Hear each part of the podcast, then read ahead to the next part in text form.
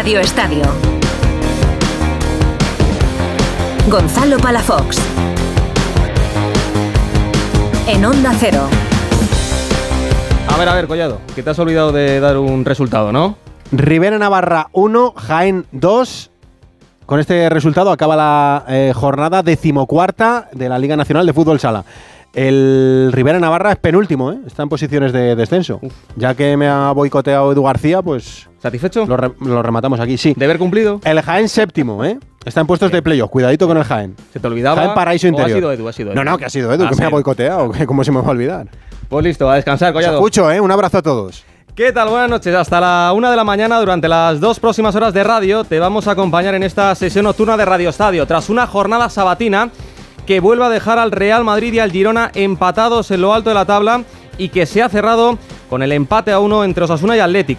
Mantenemos las líneas abiertas con el Sadar a la espera de que aparezcan los protagonistas y sobre todo para que tanto Emanuel como Yagoba nos pongan un poquito de luz sobre las lesiones de rodilla de Barrenechea y de Mojica. Mm, pinta mal, sobre todo la del jugador de, de Osasuna. Y esto en un día en el que se ha sorteado la fase de grupos de la Eurocopa. España ha caído en el grupo B, el grupo de la muerte, junto a la Croacia de Luka Modric, con la que vamos a debutar el 15 de junio en el Olímpico de Berlín, la actual campeona Italia y Albania. En el A estarán Alemania, Hungría, Escocia y Suiza. El partido inaugural va a ser el Alemania-Escocia del 14 de junio en Múnich. En el grupo C, Inglaterra, Dinamarca, Eslovenia y Serbia. En el D, Francia, Países Bajos, Austria y Polonia, Gales, Finlandia o Estonia. Vamos a tener que esperar a la repesca. Grupo E, Bélgica, Rumanía, la Rumanía de Jica, Eslovaquia e Israel, Bosnia-Herzegovina, Ucrania o Islandia. Y por último, grupo F para Portugal, Turquía, República Checa y Georgia, Grecia, Kazajistán o Luxemburgo. Si España acaba primera de su grupo, evitaríamos a Francia hasta una hipotética final. Eso sí, nos podríamos cruzar perfectamente con Alemania en cuartos de final. Me recordaba Fernán que de las últimas cinco Eurocopas, en todas nos hemos cruzado con Italia y en cuatro de ellas con Croacia. Somos primos hermanos. Volviendo a la liga, como te contaba, el Real Madrid sigue líder tras ganar 2-0 al Granada con goles de Brahim y de Rodrigo. Un partido que no ha tenido mucha historia, pero que le ha dejado a Ancelotti otro lesionado más, Dani Carvajal, que se ha tenido que retirar al descanso con problemas en el solio.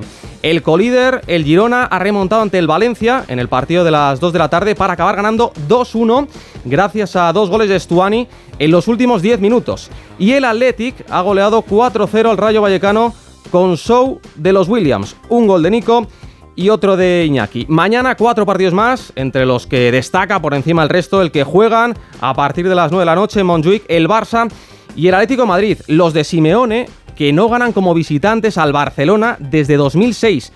Pero ojo a los de Xavi, que de no ganar mañana se quedarían a 7 puntos de la cabeza. Y a esto hay que sumarle todo el cruce de declaraciones sobre Joao Félix. Esto va a ser a las 9. Ah, por cierto, el Atlético Paranaense ya ha confirmado que Vitor Roque va a jugar en el Barça a partir de enero. Además, como decía, mañana a las 2 se van a enfrentar Mallorca y Alavés, a las 4 y cuarto juegan Almería y Betis, a las 6 y media un Sevilla en crisis con Diego Alonso jugándose el puesto y eso que lleva un mes o menos. Recibe al Villarreal. Y en segunda división, jornada 18, hoy hemos tenido cuatro encuentros, derrota del líder, el Leganés, 1-0 la Romareda ante el Zaragoza, 1-0 del Cartagena contra el Sporting de Gijón, 0-3 del Tenerife en casa del Eldense y acaba de terminar el Levante 2, Valladolid 1. Eh, el Lega sigue líder con 36 puntos, segundo es el Sporting con 32, tercero con los mismos puntos está el Valladolid y cuarto es el Español con 31. Fin de semana, por cierto, sin Liga F, en el que todavía nos seguimos preguntando cómo es posible que anoche la campeona del mundo, jugándose ante Italia, el pase a la Final Four de la Nations, empezara la segunda parte con nueve jugadoras.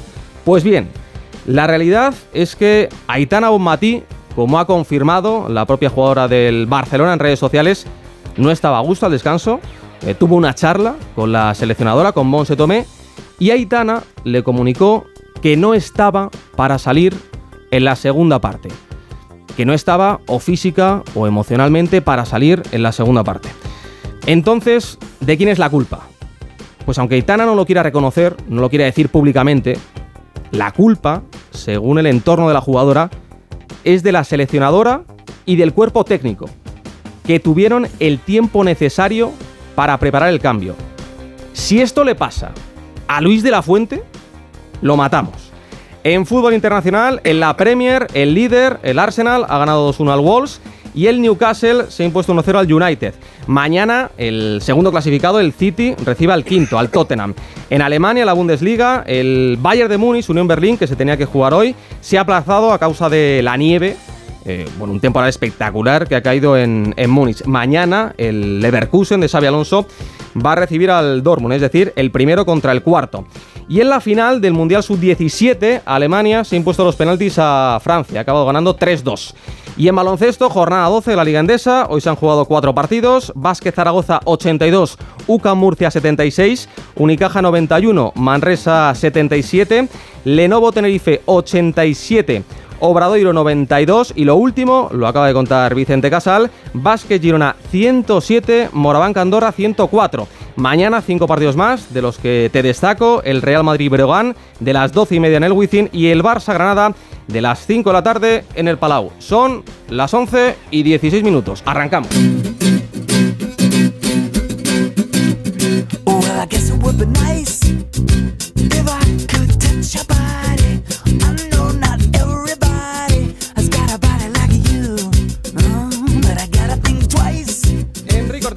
tal? Muy buenas. Pues muy buenas noches, hombre. ¿Sabes qué es esto que suena? Sube, sube, Peñalba.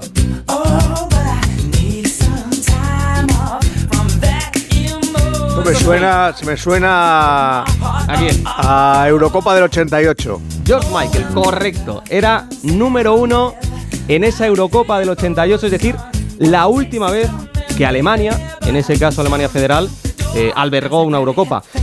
¿Qué sensación te ha dejado el, sorteo? Bueno, que, que se lo va a tener que pelear, pero en una Eurocopa con 24 al final sabes que hay una decena, pongamos, una decena de rivales que en este momento le pueden ganar a España y que España le puede ganar. Yo si quito de la ecuación a Francia, mm, porque Inglaterra tiene muy buenos jugadores, pero luego, luego nunca rinde como selección, pero si quito de la ecuación a Francia, a los demás les podemos ganar y con los demás podemos perder, sobre todo con los cabezas de serie o con los que te cuentes a partir de octavos. Yo metería ahí también seguramente a, a Inglaterra. Sí, por eso digo que Pero luego las fases finales, en la fase final es le que cuesta un poquito más. Claro, Francia pero la favorita, tú te das e cuenta que todas las cabezas de serie tienen por lo menos dos grandes estrellas. Sí. Inglaterra, Bellingham y Kane. Francia, Griezmann y Mbappé. Eh, Portugal, eh, alguna más. eh, Antes Cristiano. del sorteo enseñaba las imágenes de las selecciones Claro. Y claro, hay algunas que llaman la atención porque tienen... Y nosotros nos faltan esos dos o tres jugadores con los que digas, bueno, en un momento determinado Tenemos estos dos o tres jugadores, Y nos sí, faltan dos más. Sí, uno o otro más por lo menos. Uno Si Rodri está en una situación que es eh, básica para un equipo, para el colectivo, pero no es lo básico que puede ser tener un goleador que te asegure desequilibrio y goles en un momento determinado. Sí. Ahora saludamos también a Mr. Chip y a Yika, pero eh, antes nos tenemos que ir a Hamburgo, al hotel donde eh, se concentra la comitiva de la selección española a las 11 y 18. Ahí está, como siempre, de la mano de España, Fernando Burgos. Fernando, ¿qué tal? Muy buenas. Hola, ¿qué tal? Buenas noches. Pues mira, han pasado cuatro horas, se puede decir, desde el sorteo. Hablamos en el Radio Estadio con Luis de la Fuente minutos después de ese sorteo. Eh, la perspectiva ahora, Luis, después de ya unas cuantas horas, no ha cambiado. Este es el grupo de la muerte, España, Croacia, Italia y Albania. No, no ha cambiado y simplemente que uno ya se va haciendo más consciente de la importancia y la dificultad que tiene el grupo. Pero es que, de verdad, eh, Fernando, es que, es que cualquier grupo es exactamente igual de, de complicado a estas alturas en una competición de este nivel. Eh, yo creo- estoy feliz y, y- ilusionado porque empiece ya la competición. Desgraciadamente eh, tiene- todavía quedan siete meses, pero vamos a estar ya empezando desde mañana mismo a trabajar sobre, sobre todos los rivales y especialmente sobre Croacia. Pues Gonzalo Palafox, en directo en el Radio Estadio de Onda Cero, el seleccionador nacional Luis de la Fuente. Seleccionador, ¿qué tal? Buenas noches. Hola, muy buenas noches, Gonzalo. Hablamos mucho del grupo de la muerte, que si Croacia, que si Italia. ¿Está preocupado o, o son ellos los que tienen que estar preocupados con España? Yo estoy ilusionado y responsabilizado por la importancia que, que tiene el acontecimiento y los, eh, el evento donde vamos a participar. Nada, nada más y nada menos que una Eurocopa. Yo creo que los rivales son muy, muy importantes, eh, de un nivel altísimo, pero mm, yo te garantizo que ninguno de ellos le hubiera, hubiera elegido a España tampoco como rival. Eh, nosotros vamos a afrontar todos y cada uno de ellos con la mayor de las seriedades y, y conscientes de que todos los partidos son muy difíciles en este tipo de competición. Cuando ha salido la, la bolita de Italia, de la campeona de Europa, eh, ha habido cruce de miradas con, con Spalletti. ¿Han hablado? Bueno, hemos hablado antes y después, pero... ¿Y qué se han dicho? Eh, pues no, pues que, que- el grupo que, que nos ha tocado era un grupo muy muy difícil, muy complicado. Yo creo que con el de Francia, para, en mi opinión, son los más los más difíciles, pero eh, a la vez, mm, pues mm, eh, eh, respetamos eh, a todos los rivales y, lo que queremos es eh, estar eh, al máximo nivel para poder estar a la altura de la, de la exigencia que nos van a marcar. Pero vuelvo a decir, Italia, que lo conocemos muy bien, de igual manera que decíamos antes que España no seguro que no querría nadie tener enfrente, yo te garantizo también que ninguno de los seleccionadores querría tener Italia. O sea, Italia, independientemente de los resultados, de cómo se haya clasificado, es un rival dificilísimo, dificilísimo. Grandísimos futbolistas, un gran seleccionador. Y quedan siete meses por delante, un margen de mejora para todas las selecciones muy, muy importante. Perdona, Gonzalo, ¿sabes lo que nos ha dicho Spalletti en el Radio Estadio, Luis? España nos enseñó a jugar al fútbol. Pues, eh, y es verdad. Nosotros te- eh, tenemos que ser fieles y hacernos fuertes en nuestras fortalezas. Sabemos que somos eh, eh, fuertes en determinados aspectos tácticos, técnicos que hemos estado hablando y hemos hablado en, tiempo, en meses eh, pasados, pero hay que seguir creciendo y sobre todo dotándole a esta selección de otros matices que creo que también nos han hecho muy fuertes. Sobre todo hemos visto en esta fase de clasificación que hemos ido creciendo mes a mes y creo que tenemos todavía un margen de mejora muy importante que es lo que nos va a demandar para estar a, a la altura de la exigencia que nos van a poner todos los rivales. Eh, por cierto, hablando de exigencia, eh, ha marcado esta tarde Brahim con el, con el Real Madrid. Eh, tú has repetido en varias ocasiones que Brahim quiere jugar con España, pero antes de la Eurocopa hay Copa de África y Marruecos tiene la intención de llamarle. ¿Cómo está su situación? La situación de Brahim, yo, mm, es que para mí no hay ningún debate, ninguna noticia. Yo con Brahim eh, sé que quiere jugar con España, es la noticia que he tenido siempre, eh, sí- así me lo ha demostrado siempre, él se ha, declarado que se es español y quiere estar con nosotros. Ahora, si esto no se trata de que si me llama uno, no, no me llama, me voy con el otro y así sucesivamente, no, esto es eh, eh, cuestión de querer. Y el que quiere tiene que querer con todas las consecuencias, estés o no estés. Entonces, eh, me consta, insisto, que, que Brian quiere estar con nosotros. Celebro mucho y de, de verdad, de manera sincera, que le vaya muy bien. Le quiero, le aprecio muchísimo como persona y como jugador. Y además le valoro mucho. Y es muy bueno que a Brahim le vaya muy bien en su club, por el club, por, por él. Y como he comentado anteriormente, por el fútbol español. Es otro jugador más que, digamos, que se suma a la causa, que ya estaba. Pero que es importante que cuanto más, mejor rendimiento tengan, pues mucho mejor para todos nosotros. Más difícil me lo ponen, pero es muy bueno para, para el fútbol español. Y la última, Luis, eh, ¿cuándo va a anunciar la, la federación su renovación? Eh, ¿Usted tiene claro que a partir del 30 de junio eh, va a seguir siendo seleccionado español? Mira, yo estoy seguro que el momento llegará cuando llegue y seguro que va a ser pronto, pero cuando dos personas, y en este caso eh, la Real Federación Española de Fútbol y, y Luis de la Fuente, si queremos estar y si nos sentimos a gusto, estamos felices, no va a haber ningún problema. Yo creo que hasta ahora es esa la situación y cuando tenga que ser, será. Pero por si acaso, me permites una pequeña bromita por bajar la tensión, yo ya he Sí. cogido billete para el 1 de julio, por si acaso.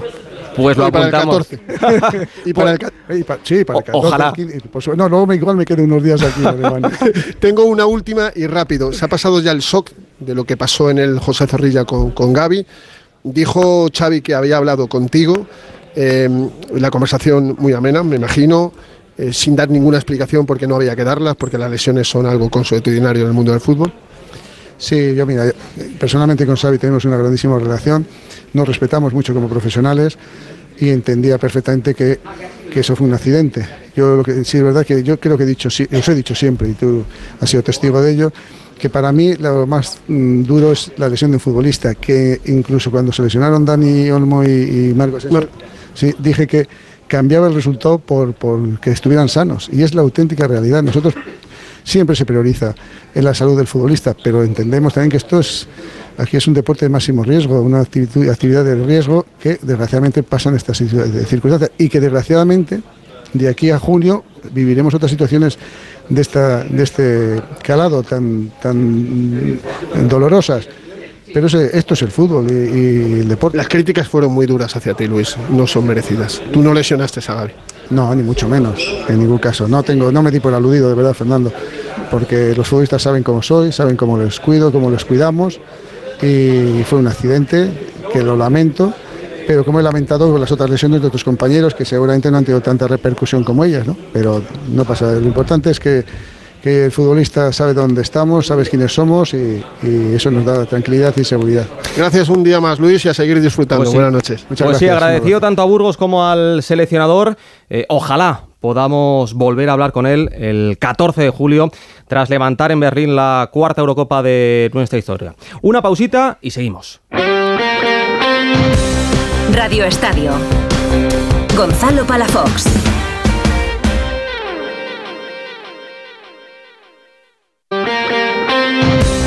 Radio Estadio. Gonzalo Palafox. Pues eh, después de Enrique Ortego tenemos que saludar a alguien más que se une, bueno, no se une a esta mesa de Radio Estadio, sino que continúa, te has comido la tarde entera. Alexis Martín Tamayo, ¿qué tal? Muy buenas. Oye, si, me permites, eh, la canción con la que has presentado Ortego ¿Sí? Eh, pertenece a un álbum que lleva el mismo nombre que la propia canción, Fate. Es uno, de los es uno de los álbumes más aclamados y más vendidos en la historia de la, de la música.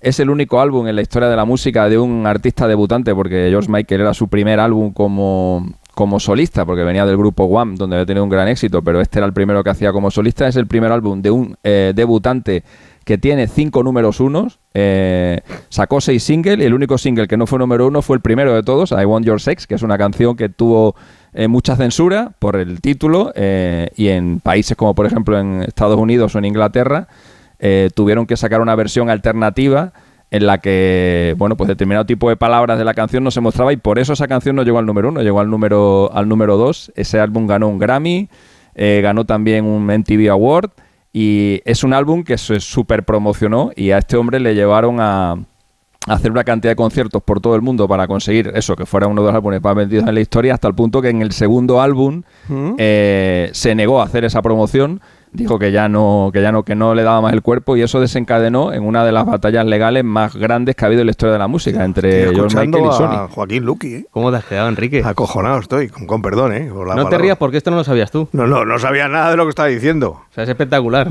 yo digo Joaquín Luqui sin pelo, claro.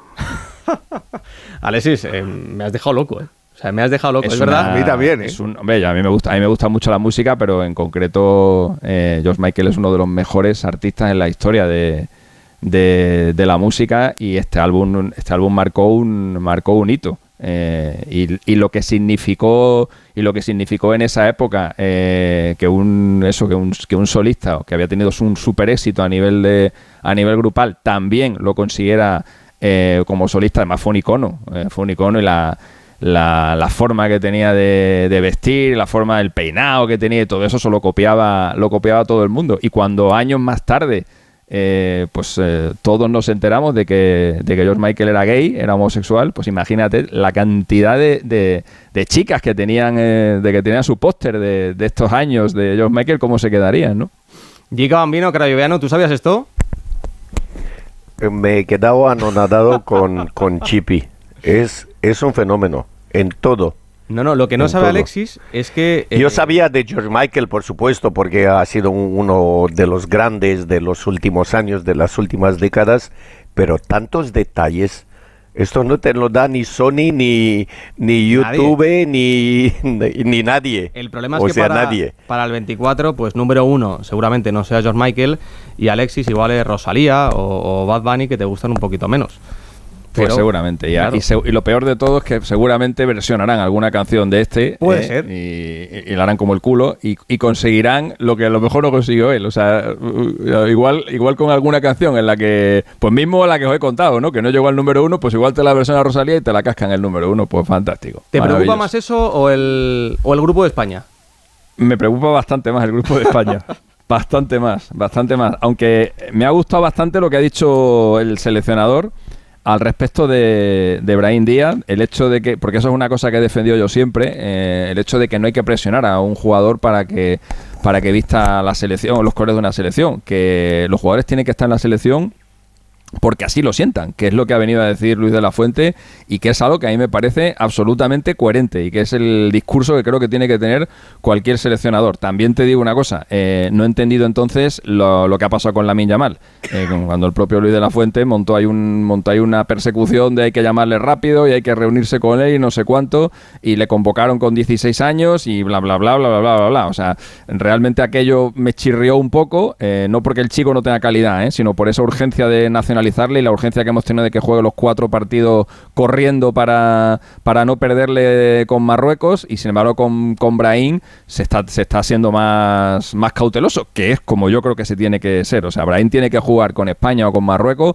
porque sea donde quiere jugar, no porque la otra no le, no le llame. Así que en eso en eso 100% de acuerdo con De La Fuente, pero hombre, vamos a aplicárselo, vamos a aplicárselo a todos. Y con el grupo, la verdad que estoy bastante, bastante preocupado porque yo creo que en estos torneos, y lo vimos en la última Eurocopa, España, eh, los equipos eh, tienen que ir de menos a más y normalmente es muy difícil ver a un equipo que, que brille de principio a fin en, un, en, un, en una Eurocopa o en un Mundial. Los equipos se van haciendo a medida que avanza el, torneo y tener un grupo así de complicado en la, en la primera ronda eh, te dificulta mucho la tarea. En la última Eurocopa España empezó bastante mal. Y lo que nos salvó es que el grupo era sencillo. era Polonia, Suecia y Eslovaquia. Eh, el hecho de que fueran tres selecciones más o menos asequibles o inferiores a, España nos permitió que a pesar de dos primeros partidos bastante malos, en los que sacamos dos empates, España pasara en el grupo y luego efectivamente a lo largo del torneo fue creciendo, gran partido contra Croacia en los, en los, octavos de final, no tan bueno pero solvente contra Suiza y grandísimo partido contra Italia en semifinales. Ahora no tienes ese colchón. Ahora tienes que empezar desde, desde cero, eh, porque, o sea, desde el, desde el minuto uno eh, a tope metió en el torneo porque tienes dos rivales muy duros que además son los dos primeros, los dos primeros partidos. Y esa es otra, y esa es otra cosa eh, que no me ha gustado y a la que la gente seguramente no presta demasiada atención, pero es el orden de los, el orden de los partidos el hecho de que el último partido del grupo sea, sea entre los dos rivales de, España es algo que no me gusta es algo que no me gusta nada y creo que es algo que nos puede perjudicar bastante em, en, un, en un escenario esperemos que no se dé ¿eh? pero en un escenario normal a que a nadie le llamaría la atención tanto España como Italia como Croacia le ganarían a Albania y a lo mejor los partidos entre ellos acaban en, empate. Tú hablas del esto es algo, claro, esto es algo que ya, por ejemplo, pasó en la Eurocopa de Portugal, en el grupo en el que estaban Dinamarca, Suecia, Italia y el otro a Bulgaria. En los partidos entre Dinamarca, Suecia e Italia acabaron todos en empate y todos le ganaron a Bulgaria. Eh, ¿Qué ocurre? Que cuando pasa eso, el que queda fuera, en, aquel caso Bulgaria, en este caso Albania, da igual los goles que le marques a Albania. Lo único que importa son los, los resultados entre los equipos eh, que acaben empatados. Y si llegan a la última jornada los tres con cinco puntos, eh, porque todos han empatado entre sí y le han ganado a Albania, lo que decide es la diferencia de goles entre ellos, que la diferencia de goles sería cero, porque todos han empatado, y el siguiente criterio es quién marque más goles. Y ahí estamos en sus manos. Ahí estamos en sus manos porque de repente firman un 3-3 o un 2-2, como hicieron en aquel momento Suecia y Dinamarca, y dejan fuera Italia. Y esto te puede pasar, esto te puede pasar y habría sido bastante mejor que el, que el partido final eh, hubiera sido de España o con Croacia o con eh, eh, Italia. Pero bueno, se ha dado se ha dado así y así es pues como habrá que hay que empezar ganando el primero y ya veremos el siguiente. Vamos a hablar y mucho del sorteo de la Eurocopa, pero antes nos pasamos por el Sadar. Javier Salalegui, ¿qué tal? Muy buenas. Hola, hola, muy buenas noches a todos. Lo importante, preocupación con dos hombres, con Barrena y con Mojica. Eh, dos rodillas derechas, si no me equivoco, ¿no? Eh, ¿Cómo están? Pues mira, eh, justo ahora estábamos preguntando detalles a, representantes de ambos clubes. Lo de Barnechea, aunque no se quieren mojar mucho, evidentemente, pero parece que es un esguince, que se perderá un par de partidos, pero no se quiere aventurar cuál es el grado de, ese esguince. Y en cuanto a Mojica, pues no está claro el pronóstico, pero no está claro que haya una rotura, que bastante es, ¿no? Es decir, no se puede afirmar con claridad, no se ve con claridad a día de hoy eh, o a, esta hora que oye, se ha roto el ligamento. No. Le han hecho con lo la cual eso ya es una cajón, noticia ¿no? positiva. Le han hecho la, sí, la esas se la han hecho, prueba. sí. Se la han hecho en el momento y, y ahí pues eso, no, no es concluyente, pero lo que te digo es que eso ya es positivo, el hecho de que no sea concluyente, porque a veces los doctores ven muy rápido que efectivamente hay rotura, ¿no? Y, no lo ven así de rápido, entonces habrá que esperar a las pruebas y ya comentábamos antes también que Mojica es un hombre propenso a las lesiones de rodilla, pero en principio, pues con toda la cautela del mundo, no hay un eh, diagnóstico ya pesimista desde, desde el momento de hoy, ¿no? Bueno, Jica, ¿cuántas lesiones de rodilla? eh? Muchísimas por el calendario, por todo. Y porque hay jugadores que están más propensos, está claro, a las lesiones eh, que otros. Porque una lesión que tuviste antaño seguramente o un 70% de los casos eh, repetirás. Y el- si el chico tiene problemas, pues mira, aquí está la lesión. Espero que no sea nada grave, pero sí era más preocupante que la de Barene, que eh, la de Barene hay un contacto entre las dos rodillas, eh, queda la zona muy dolorida, pero si se le ha ido un poco y tiene tocadito el ligamento son tres semanas, no más. Bueno, no ojalá, más. Por ojalá. esto estoy... Sí, sí, seguro, seguro. Saralegui, si te Y- enteras de algo... Sí, Jica, di, acaba. Sí, No, no, no. pero parece. En el caso de Barrene parece lo que ha dicho Jica, ¿eh? que, que sea no muy fuerte el grado del esguince y que sea cuestión de, de- de dos o tres semanas, es la- lo que parece. Y de Mojica pues ya habrá que esperar a las pruebas que se le hagan en, en un centro médico mañana. Bueno, pues si te enteras de algo, se pronuncian los entrenadores, nos cuentas, ¿vale, Saralegui? Muy bien. Abrazo fuerte. Un abrazo, hasta a luego. Hamburgo con nuestros enviados especiales. Eh, Fer, el Mister nos ha dejado varios titulares, eh, seguramente el más importante sea el de su renovación, que no va a haber problema. Pues eso parece, Gonzalo, que no va a haber eh, problema. Pero esto decirlo en estos momentos, a 2 de diciembre del 2023, pues es muy apresurado, pero son sus, sus palabras. Eh, a mí me ha gustado mucho lo de Brahim, eso no lo había dicho, ha dicho otras cosas, preguntado en, en rueda de prensa, pero con esta contundencia no lo había dicho nunca y en el tema de la Yamal no es un tema de Luis de la Fuente, es un tema federativo. Luis de la Fuente puede estar dos, tres años, pero Lamin Yamal entiende a la federación que es un futbolista para 15 años. Por tanto, más que la premura y la prisa del seleccionador fueron de, de la gente del, del departamento, ¿no? De, de Albert Luque, que no viajó a, a Barcelona, pero el resto sí viajaron y se reunieron con él, comieron con él y con el, y con el padre. No, no es un asunto de, de Luis de la Fuente, eh, al que al principio tanto a él como a Luque les he visto, no en shock, evidentemente, pero les he visto como diciendo qué mala suerte y con el paso de, de las horas parecían un poco más eh, no relajados, sino diciendo es que no hay otra, es lo que nos ha tocado, pues a, a apechugar, ¿no? A apechugar. Ya en la del 2012 en Polonia y en Ucrania eh, empezamos jugando contra Italia, empatamos y al final, pues en la final les metimos cuatro en Kiev, ¿no? Bueno, eh, no son épocas iguales, son muy, muy, muy diferentes, pero hay una especie de apechugar con lo que nos ha tocado, pero el grupo a mí me parece, me parece, me parece una putada. Complicado. Es así porque, pero es que es muy, muy difícil. Si os fijáis, lo que ha dicho también es hay que empezar muy fuerte, hay que empezar muy fuerte porque no, no se puede estar a un 80% el primer partido ni el segundo porque te lo juegas todo, porque si, si no ganas ninguno de los dos ya tienes una complicación, puf, puf, y juegas con una presión añadida frente a una selección a la que tienes que ganar pero que a lo mejor no ganas, como pasó eh, con Polonia y con, y con eh, Suecia en, en Sevilla y bueno, es lo que, lo que hay que hay que admitir, es que no, no se puede otra. No hay más, no hay más. la- Mira, ese grupo que decía, ese segundo, grupo un que segundo. decía Burgos. Un eh, segundo, Alexis, que se une también a esta mesa sí. de Radio Estadio, Rafa Fernández. Rafa, ¿qué tal? Buenas noches. Hola, ¿qué tal? Muy buenas noches a, muy buenas noches a todos. Antes de ¿Qué que se pronuncie Alexis, eh, hablábamos del tema de- del calendario, lo comentaba también Fernando, el orden de, de los partidos. eh, debutamos el día eh, 15 ante Croacia en, en el Olímpico de, de Berlín y cinco días después nos enfrentamos a, a Italia. el orden eh, no es favorable para la, para la selección porque empezamos muy fuerte y de perder o de no ganar el primer partido, ya el segundo entiendo que es un, es un match ball. Sí, la verdad es que eh, va a ser. Los dos primeros partidos son partidos perfectamente de cuartos de final, de semifinal. Eh, Croacia, Italia.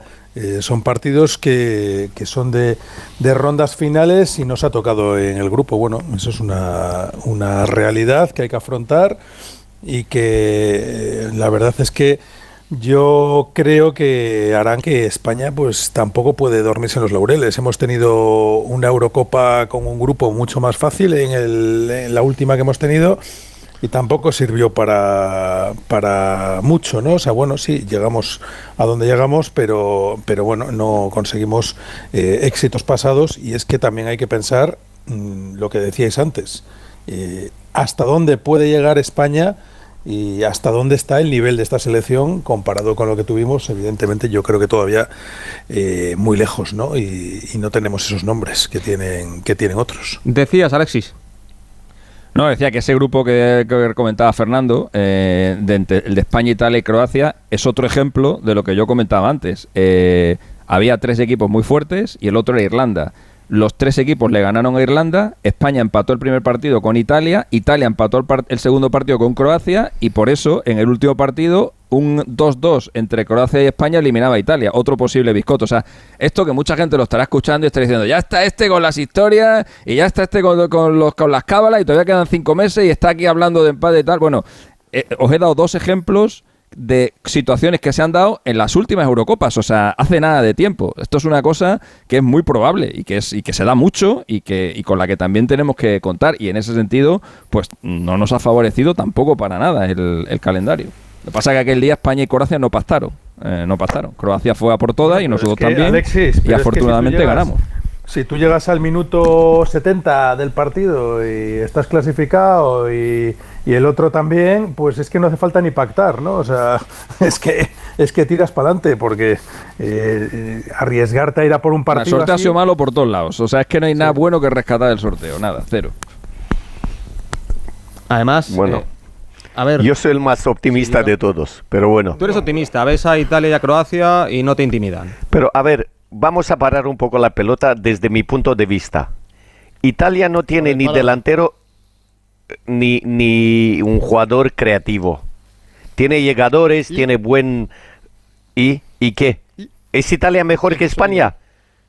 ¿Es. Italia mejor que España, Fernando? ¿Y entonces no, qué hablamos? chica, ¿Por qué y- tenemos miedo? Es Croacia porque que es tiene Italia. Brozovic, Italia. Kovacic Eso no es lo que estamos, y, hablando, y- eso no es y- lo que estamos hablando, Yica. Nadie está diciendo que tengamos miedo ni que nos vayan a eliminar. Lo que estamos diciendo es que era mejor jugar contra Puerto Rico, contra eh, contra Sí, y eh, contra Zimbabue y contra claro, Bangladesh. Evidentemente. Pues Y contra claro, y es que Bangladesh. en lugar de- Y es que en lugar de eso nos ha tocado el peor del grupo. Te voy a y sorprender quién más miedo me da. Eh, Albania me da más miedo que Croacia. No, Fíjate claro que te te, da miedo dice un Albania viejo. porque-. Claro que te da miedo Albania porque es el único partido que das por ganado. Evidentemente, claro que te da miedo por eso. Pero, pero ya. Pues no. Ya, ya hablaremos tú y yo de este partido. Ya lo hablaremos No, tú y yo. que si tú, Vale, ganas, si tú ganas a los dos primeros, a, a Albania le metes cuatro. Y si, ¿O y si no? no ganas a ninguno de los dos primeros, con Albania ha ganado su grupo, fácil. Fernando. Ha ganado su Sí, grupo. ¿y Ha jugado Y muy bien al fútbol. nuestro. Y España el Y suyo, nosotros también Pero, hemos ganado pero por, nuestro, por España es porque España es de los tres mejores equipos de Europa. De largo. ¿Tú Es el peor eh, grupo que nos ha tocado en mucho tiempo. El peor grupo que nos ha tocado en mucho tiempo. Porque esta ¿Qué te Croacia, da miedo a- eh, de Croacia, Fernando? Perdona que te pregunte. Su competitividad. ¿Tú has visto cómo se ha clasificado en la última jornada casi? En los Sí, últimos chica. minutos. Pero, pero Y ¿qué jugando que mal. eso? Jugando mal. Pero ¿y, qué, pero ¿y qué tiene que ver eso? Para que Croacia sea una selección que ha sido finalista de, de la Copa del Mundo, semifinalista de la última, es una selección competitiva que, que no enamora. Sí, donde las haya. Está claro. que la Está ganamos, claro donde que la ganamos por penalti, como pudimos perder hace seis meses en Rotterdam. Pero también le has ganado éramos mejores 6-0. que- Te recuerdo, le has pero- ganado pero- 6-0. Pero eso es, eso es hace cinco años. Cinco años, chica. Que eso es septiembre del 2018. A mí no me da miedo ningún equipo del, de estos tres. Sí, pero lo que, lo que tengo claro Por- yo es que tanto Croacia como Respeto, Italia, sí. por mucho eh, que, que al hablar con el seleccionado italiano eh, le haya dicho que está enamorado de España, que Italia juega eh, con el balón en, en tierra como, como España, eh, yo creo que tanto Italia como Croacia van a salir contra España a defender. Y ahí, en cualquier momento, como nos pasó con Marruecos en, en el Mundial, el partido con 0-0, con 1-1, ante una de estas selecciones, por mucho que no sean mejores que tú, tienes un problema y corres un riesgo enorme. Porque son dos selecciones que están además acostumbradas, una es campeona de Europa, la otra acabado tercera en el, en el Mundial, a jugar este tipo de partidos y a competir. ¿Que no son mejores? Vale, pero compiten Mirar, a las mirar, mil maravillas. Mirar, mira, Gonzalo. Final de Champions, decirme qué día es. 1 de junio. 1 de junio. Pues, ¿cuánto? 14 días después tenemos el España-Croacia. Y va a llegar un equipo español casi seguro. Y como llega el City, que está Rodri y tal y que cual, que, tenemos, que va a tener Luis de la Fuente 14 días con algo de vacaciones seguro para preparar ese partido. Es que es, una jugarreta lo que nos ha hecho el sorteo. Yo repito, es que no, no, no, no- eh, he intentado repasar, no hay ningún sorteo peor de España en los últimos yo que sé cuántos años. Es que es un eh, eh, que, que en la Final Four de la UEFA Nation League, una Italia menor estuvo a punto de ganarnos. Y una, y una Croacia eh, envejecida nos, nos llevó a los penaltis. Y eso es una lotería, como, como todos sabemos. Puede caer cara o cruz, cayó cara afortunadamente. Yo creo que en los últimos años el rivales. único, el único grupo más difícil de este que hemos tenido fue el del Mundial de Brasil, donde nos tocó Holanda y Chile. Holanda. Eh, la- pro- Bueno, probablemente sí, sí, exacto. la mejor Sí. Chile de, de- de- de la historia y Holanda que estaba en un momento de forma también muy grande, pero quitando eso, y, y nos pasó lo que nos pasó, claro. Eh, pero, que a Holanda, quitando que a eso, Holanda la este tuvimos que ganar. Alexis. Que a, que a Holanda la tuvimos Sí. que ganar perfectamente. Sí, no, pero que bueno, pero eh, que, caímos digo que goleados. a priori era, era un rival jodido, hombre, era un rival complicado. Sí, sí, eh, claro que era un rival jodido, y- venía de ser finalista, eso es indudable. Sí. Por cierto, hay un dato que es escalofriante, a mí me parece escalofriante, porque es que yo, yo no me lo creía. Quinta Eurocopa que nos vamos a enfrentar a Italia, Sí, lo hemos comentado. cuarta. Eurocopa que nos vamos a enfrentar a Croacia, pero Correcto. vamos a ver, pero no, ¿qué hemos Croacia está hecho todo el rato, la- todo el con nosotros. Son Todo la Rumanía y la. Yugoslavia de, la- de los 70 y de los 80. de los 80. Que nos enfrentábamos continuamente a Yugoslavia y a Rumanía. En toda la, gru- en la fa- toda la fase de grupo teníamos Rumanía y, y Yugoslavia. hemos hecho? Pero bueno, ¿Qué hemos hecho? eh, yo, yo es que de verdad, no sé si es que la, la perspectiva de, de la experiencia o de los, es que ya no podemos lamentarnos de nada. Si es que ya los tenemos ahí, pues bueno, y, vamos a jugar contra ellos y podemos ganar o perder como con otras muchas selecciones, pero es que ya Bueno, Ortego, pero estamos analizando el sorteo. no, no, no estamos analizando el sorteo, estamos analizando la mala suerte que hemos tenido Bueno, en el también, sorteo. claro. Ah, claro, También, pues sí. claro, Pero es que ya- analizar una cosa que no tiene en pri- remedio. En, primicia, pa- en primicia para Radio Estadio Noche, nos vamos a presentar los partidos. Eh, nos vam- vamos a ir. Vamos a ir y los vamos a jugar. Ya veremos, Primicia igual vamos el último día, Alexis, igual no llegamos. Bueno, también puede ser, también puede ser. Pero nos vamos a presentar, pero, la hombre, pero, pero déjanos que el día, el déjanos que una hora o dos horas después de que haya sido el si sorteo. yo os dejo, oye, no, si por déjanos eso- que por lo menos. fíjate, si os dejo, menos, joder. Si os dejo que no he abierto la boca. Bueno, nosotros Oye, eh, antes comentabais lo del tema de la, de la renovación de Luis de la Fuente. Eh, hoy hemos sabido que en el vuelo que han venido, eh, ha venido al- eh, Luis de la Fuente, Pedro Rocha, el presidente de la gestora, que ejerce como si fuera el presidente de la federación. Sí, pero hoy aunque se ha escondido, realmente pero no hoy se lo ha sea. escondido. Hoy se ha hoy, no se ha, escondido. hoy no se ha atrevido hoy no se ha atrevido a pasar por No, no, se ha escondido. de los Se medios ha de comunicación escondido. se ha escondido efectivamente Ya está. y en Ya el está. avión venía sentado eh, Luis de la Fuente con Albert Luque y Pedro Rocha con su jefe de gabinete Jesse Antonio Retamosa, eh, que es otro extremeño que, que en su día le conseguía los votos a Villar, luego se los consiguió a Rubiales y ahora le está haciendo la campaña. Eso de otro extremeño lo ha dicho un poco despectivo, ¿no? Que además creo que no, no, no, no, no, no. no, no, no. Ha parecido extremeño un poco de bien. por tu eso- parte, eso- Rafita. No, no, que yo no digo, no, no. Te ha falta decir, no, te no, falta decir que otro digo es que extremeño es de mierda. tipo- Ya con eso no, ya no, habrían liado no, del todo. no, no, no. A mí Ah, no se vale, A mí, equivoquemos. Rafa, Rafa, ¿sabes lo que no me ha gustado para nada? La imagen constante de televisión cada vez que salía una bola de, de España o de rival de España, que los tres que enfocaran en primer plano fueran tres hombres de Rubiales. Es decir, el seleccionador, Luque, eh, Luque, que es, es el lo que director deportivo de Rubiales, Y- y, y Pedro Rocha. Pedro Rocha, que es el hombre que Rubiales dejó. Y, Anto y, De- y Jesse también es un hombre Pero que ese no estuvo se con le Villar, veía. que estuvo con Rubiales y que, y que yo no digo, o sea, para nada, o sea, él, él hace un trabajo maravilloso. Es de las la personas Rafa, que mejor que no te conoce pierda, eh, todo el sistema la de la renovación. federación. Y que es, ¿eh? Ves a la renovación. Que vayas a la Entonces- renovación, que no te que no te que no te desvíe Alexis. La renovación, No, no. ¿qué quieres decir? ¿Qué ha Y lo que vuelo? quiero decir es que en el vuelo se han cambiado de asiento y ha pasado Albert Luque a sentarse durante un buen rato con el presidente eh, de la gestora, Pedro Rocha. Y supongo que habrán hablado de la cláusula de Albert Luque, el blindaje que le dejó Luis Rubiales. Habrán No han hablado de eso, ya te lo digo. contrato. No han hablado de Habrán hablado, no, ya sé que no, lo digo irónicamente. Habrán hablado del futuro de Albert Luque y de cuál es la situación de Albert Luque, de eso seguro que se han hablado. Y también han hablado de lo que ocurre con Luis de la Fuente, eh, a esa pregunta de Fernando Burgos eh, sobre hasta cuándo era el contrato de, de Luis de la Fuente que le hizo al seleccionador. Bueno, vamos a ver, porque ya sabéis que dice Luis de la Fuente que está muy tranquilo porque hay muy buena sintonía.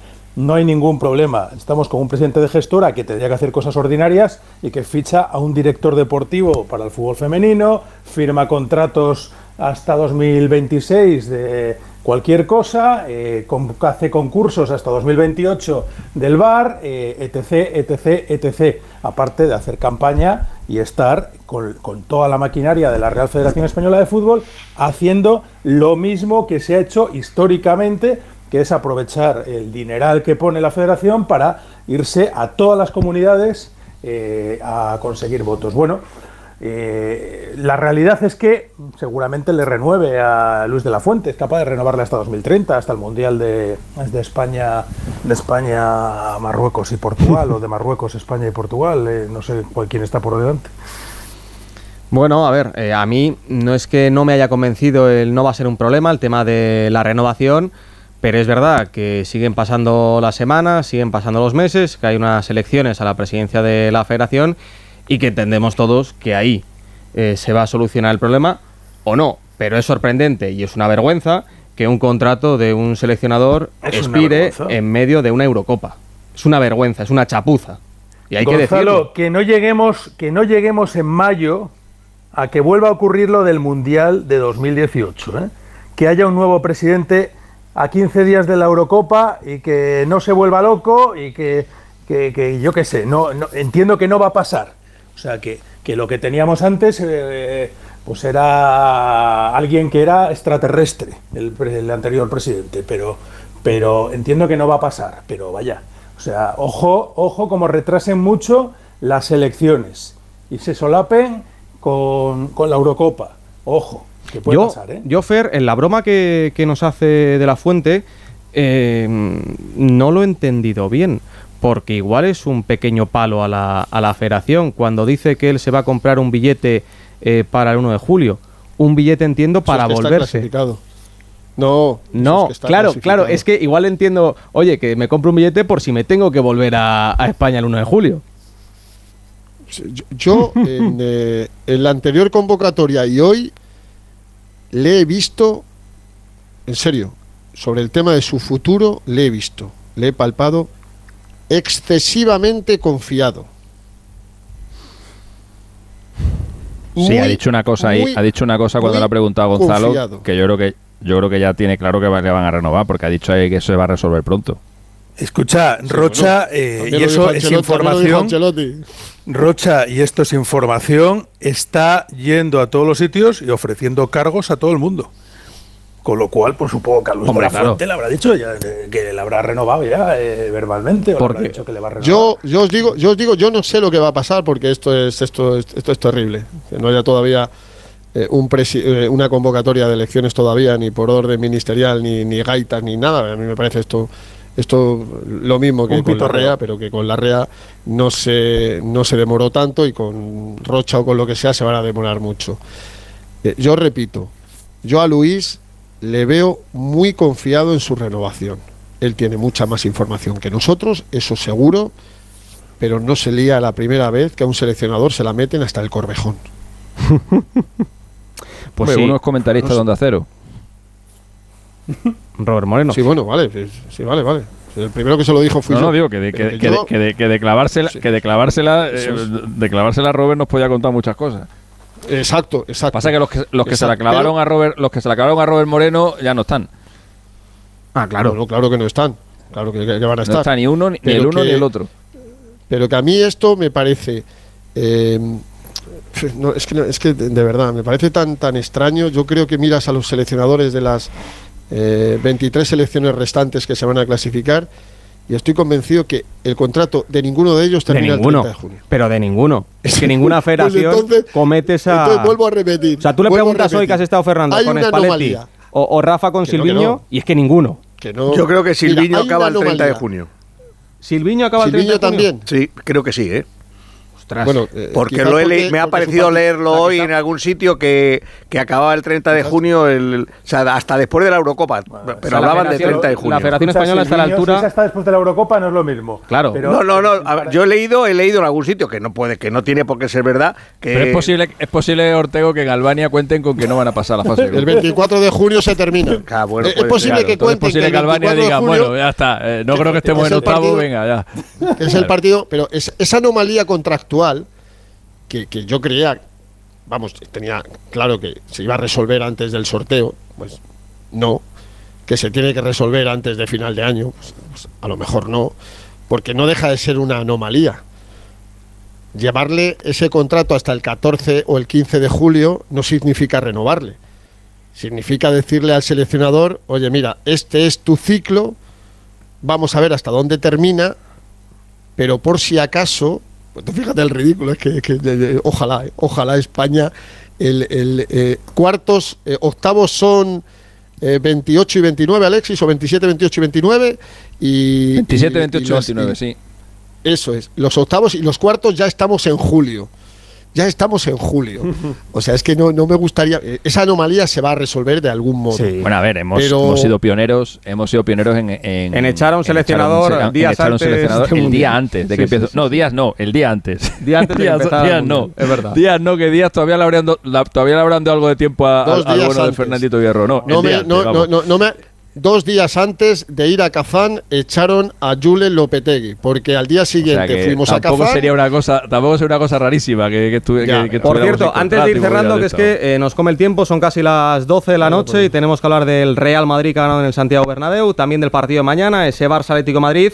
Os pregunto a, a todos, eh, la campeona para la Eurocopa, vuestro pronóstico.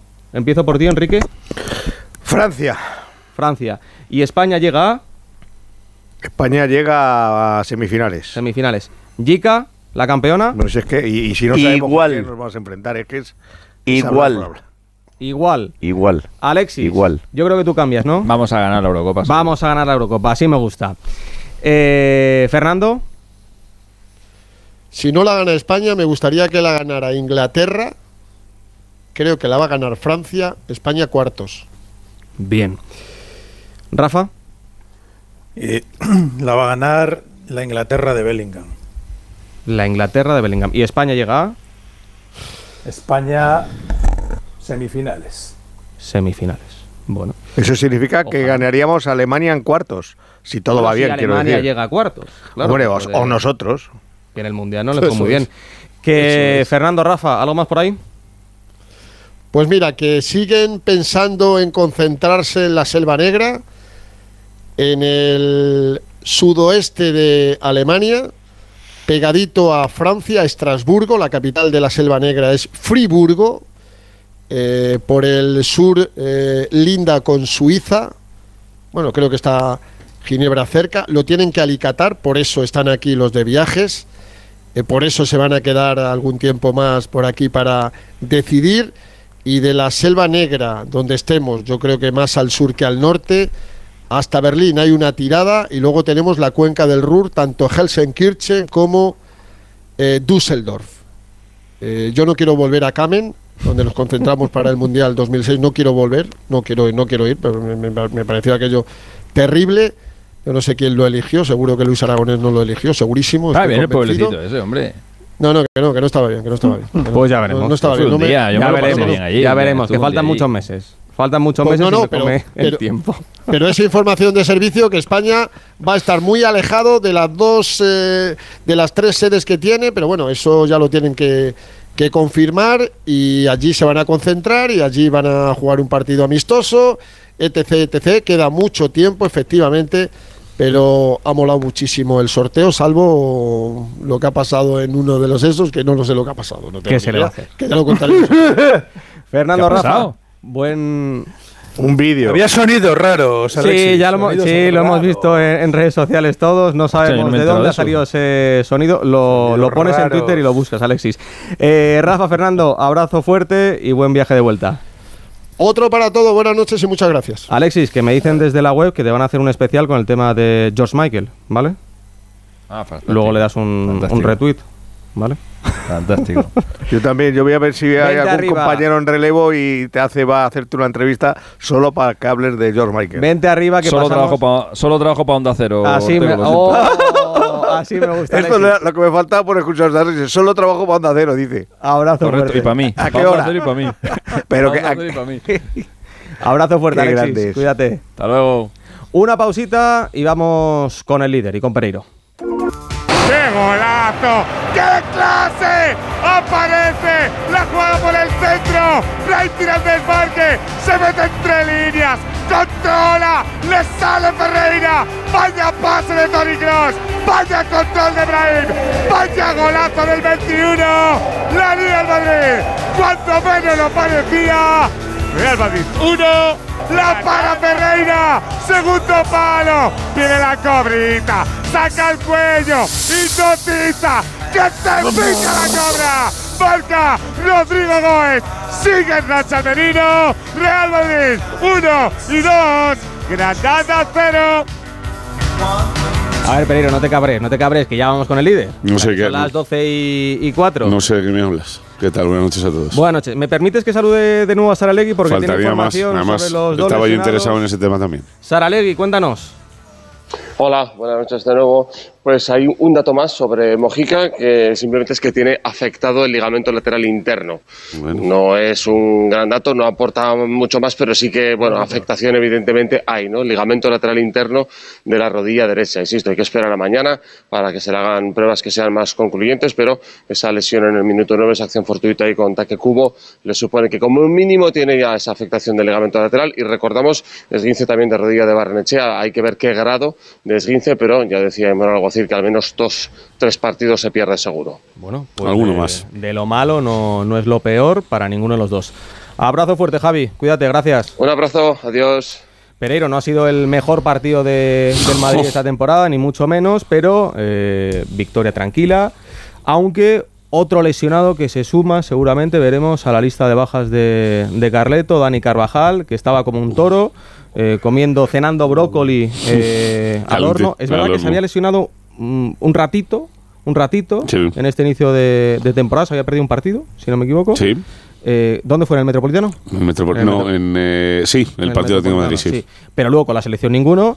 Y hoy eh, una parte, lesión, vamos a ver si no es nada, pero lo importante para el Madrid es que pese a los lesionados, sigue ganando y sigue líder. Bueno, vamos a ver, el partido es eh, el típico que si lo ganas no pasa la historia. Y eh, si el 1-0 se hubiera alargado un poquito más hasta el minuto 80, 80 y pico, y le viene una ocasión a Granada que no había merecido en absoluto eh, ni llegar a portería, pues te acuerdas del. todo el año, no sería la primera vez que pasa, pues te acuerdas del partido del Rayo Vallecano en, el Bernabéu, antes de que empezara esta racha tan buena con el con Braga, con, con Valencia y, la semana pasada con los dos partidos de Champions y el partido de Cádiz eh, te queda la sensación de que el Madrid está en un momento bastante tranquilo, sabiendo que eh, hoy tenía eh, siete futbolistas fuera, que Kepa había vuelto para no jugar y que se te va a Carvajal por esas molestias en el sólido de la pierna izquierda, que veremos a ver si se alargan para que no pueda estar en, en Sevilla la semana que viene frente al Betis, porque el partido del, del Berlín, pues para que jueguen los que menos minutos tienen, porque el Madrid está clasificado como primero de grupo en la Liga de Campeones. Sí, eh, eh, creo que mm, no le damos valor a este tipo de, de días. Es un partido que no te. Eso ni, te- ni, ni, ni mata ni roba, pero te metes en un lío si no lo ganas. Y el Madrid lo ha salvado bastante bien, además con un control del partido eh, bastante evidente, eh, con un cross que está otra vez al nivel de hace eh, Es que temporada y pico. Os lo pregunto a todos, nos hemos equivocado en, en comparar a Cross con Modric. Porque se llevan No, cinco pero, años. pero vamos a ver, o sea, para empezar, lo ha dicho Quique muchas veces, eh, que la comparativa en el club eh, a día de hoy no existe. O sea, Modric es un futbolista que ya no tiene opción de renovar cuando quiera eh, y que tiene que tener una conversación a final de temporada y Kroos todavía está en el punto en el que si quiere seguir un año sigue. Eh, lo que tú acabas de decir, hay eh, prácticamente cinco años de diferencia entre uno y otro y Kroos tiene Kroos es titular del Madrid. O sea, Modric no. uno es titular y el otro, que Kroos es titular del Madrid ahora el mismo. último centrocampista. Y el otro antes de Ceballos. O sea, Claro. es que estamos hablando de situaciones muy, muy distintas, pero una cosa es que eh, Kroos sea titular del Madrid porque el entrenador es el que es y porque se lo pueda ganar más o menos, y dos, que, que esté jugando nivel. Y luego hay una cosa que ha resaltado eh, Ortego en los últimos dos partidos y que te fijas por verla, que es lo de Valverde. Valverde le hace ese trabajo porque es Kroos. Habría que ver si lo hace si es otro futbolista. O sea, eh, tienen complicidad, tienen pasado, tienen aprendizaje, tienen mil cosas. Y creo que es una dupla para un Madrid muy dañado en el centro del campo que le ha arreglado muchos días. Hombre, es que lo que le ha pedido Ancelotti a Valverde que le eche una mano en el aspecto físico, sobre todo, que le desahogue lo más posible, pues de atender sobre todo a las bandas, que se quede ahí un, cuando él pueda salir. Es decir, claro, si es con Camavinga o Chouameni, no, no tendría que hacerlo porque eh, tiene la misma exuberancia física Chouameni y Camavinga que pueda tener Valverde. En ese sentido están empatados. Pero claro, a, a Cross, alguien a su lado que le proteja, le viene muy bien. Y entonces, bueno, además ha coincidido con que Bielsa en Uruguay le ha pedido a Valverde que juegue de medio atrás. centro con Ugarte. Entonces, de repente se ha encontrado Valverde que va a jugar durante unos meses, por lo menos hasta que llegue Chouameni, va a jugar de escudero de... Hoy, hoy le ha dejado irse una vez al ataque, hoy ha considerado Valverde oportuno irse una vez al ataque y casi marca. Y lo, y lo ha destacado Ancelotti, es decir, que Ancelotti está muy atento de todo lo que está haciendo. El otro día igual eh, se fue al ataque en el, el balón que pierde Ceballos y se tiene que hacer 50 metros de repliegue para sacar el balón en su área de penalti en una ocasión clarísima de, de- Del Napoli. del Napoli. Entonces sí, es una nueva, pero lo está haciendo, sí, yo estoy de acuerdo a lo mejor con Alberto, que es por sobre todo porque es Cross, pero también porque Cross es físicamente el, el- el más débil, entre comillas. Es que a mí me cuesta eh, imaginarme, aunque Ancelotti seguramente lo, lo ponga de titular en un partido gordo a, a Cross.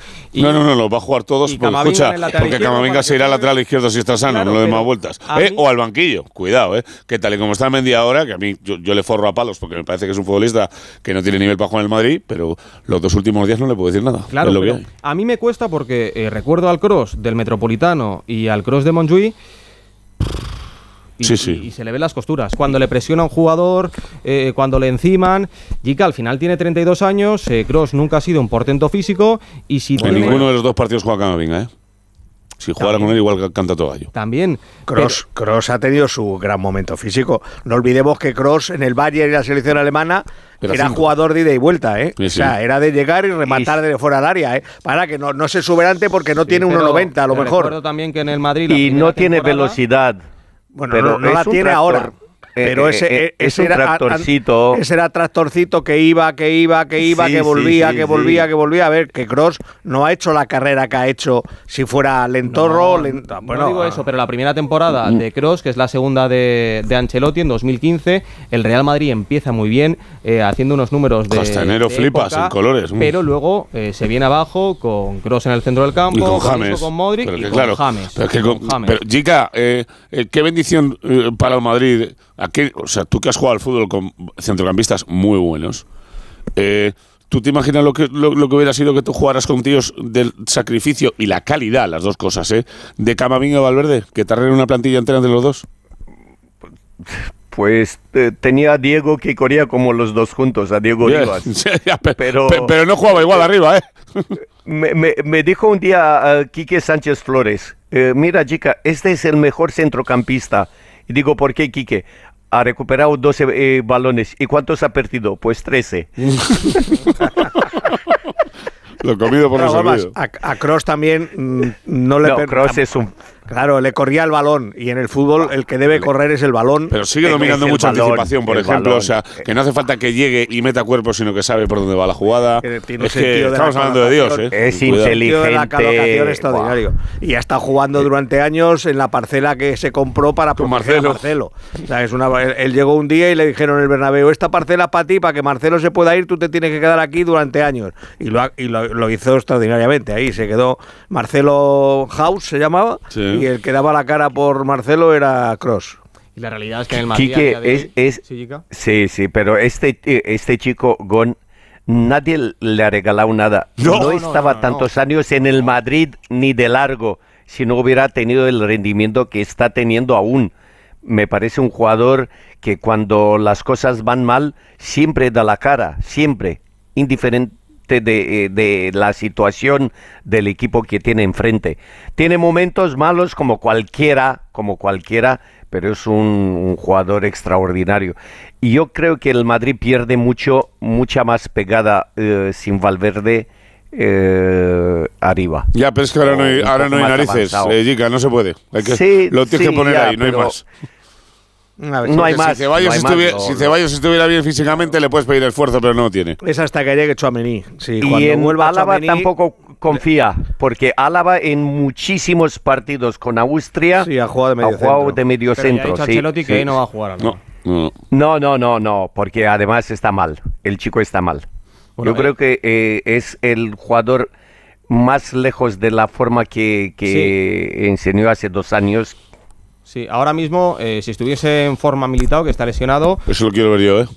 Si estuviera, en forma, si estuviera en forma militar, yo te digo que Ancelotti se zumba a Rudiger. Porque me lo conozco. O sea, que me conozco a. Ancelotti. O sea, tiene a los dos y por lo menos el primer día te iba a poner a Álava y a Militao. Pues Luego ya veríamos lo que hubiera pasado. de Lo de. Militao tiene, tiene mucho, queda mucho tiempo para que Pues te voy a decir una cosa. El otro día me dijeron que en unos hipotéticos, hipotéticos, ¿Cuartos? eh, cuartos de final de la Liga de Campeones podría estar. Lo que pasa es que lo que dice Quique no es porque aparezca. Estamos hablando de un central de potencia, de carrera, eh, que quiere ir a la Copa América desesperadamente, que no sé yo si será bueno o malo, porque de Courtois no me preocupa, porque Courtois se va a retirar de. Bélgica en cuanto, No, en cuanto reaparezca. Si es que Courtois ha dicho que no. Ha dicho Courtois que lo primero es el No, Madrid. pero que aunque hubiera estado disponible, yo creo que no iba a ir con, las- con el pitote que tiene montado en la selección como va a volver a aparecer, también te lo digo.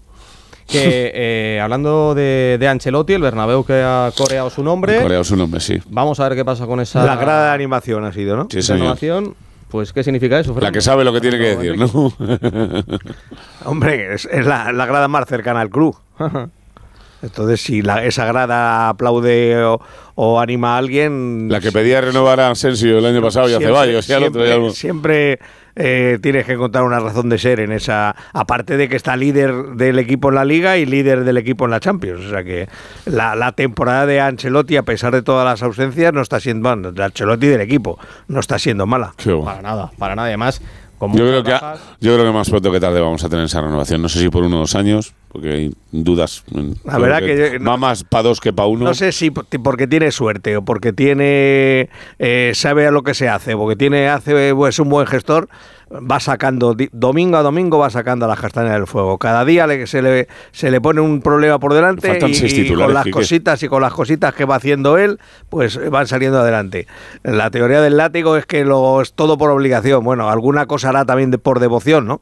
Porque bueno, pues eh, le están saliendo cosas, le están saliendo cosas como lo de Valverde con Cross, como lo de Ibrahim poco a poco. Bueno, yo mm, me hu- hubiera apostado la mitad de medio euro que Ibrahim no juega más de tres partidos en todo el año. Sí, pues mira, la obligación, digo, la, la obligación de no iba a ponerle jugar nada, no había ¿eh? otro, no, que no iba a jugar nada. No iba a jugar nada. Y se Porque lo no dijo. entra Y aparte, Ancelotti. primero, No, porque, no, le- porque no le parece un Claro. futbolista eh, para entrar todos los partidos, como le puede gustar más Ceballos, que es un jugador que, que le gusta más. Pero es que, es, es que lo que dice Kike es tal cual, es que no iba a jugar nada.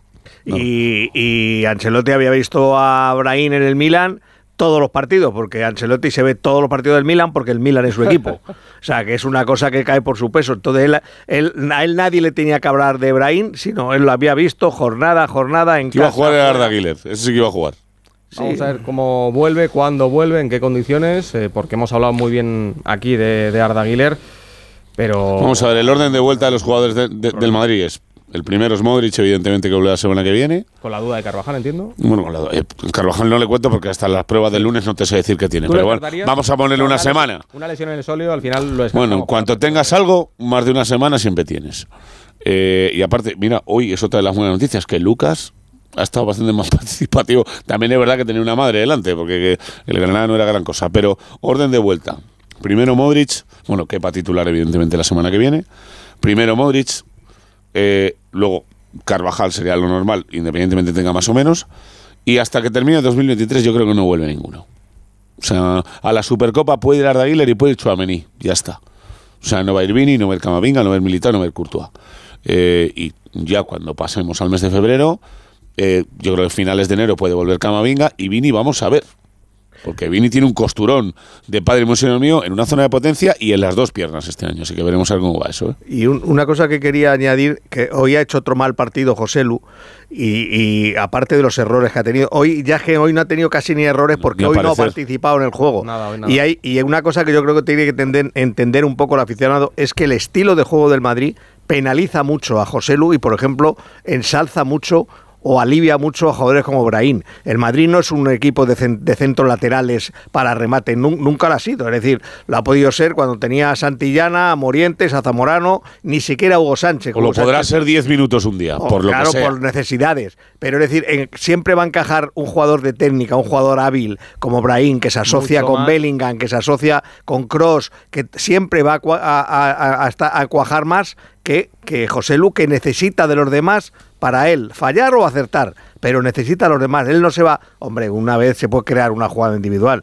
pero no lo normal. Y claro, cada vez que en el equipo, ahora que hay jugones, Bellingham que juega, Brahim que está jugando, Cross que está bien, tal, pues claro, el que se queda aislado ahí y fuera de lugar es José Lu, y eso le castiga y le penaliza. Y, pero también hay que decirlo, es decir, que es por los, por los errores que él pueda tener, que esté falto de confianza, pero al mismo tiempo el colectivo, el juego colectivo del equipo no le hace ningún bien por cómo juega el Madrid. Sí.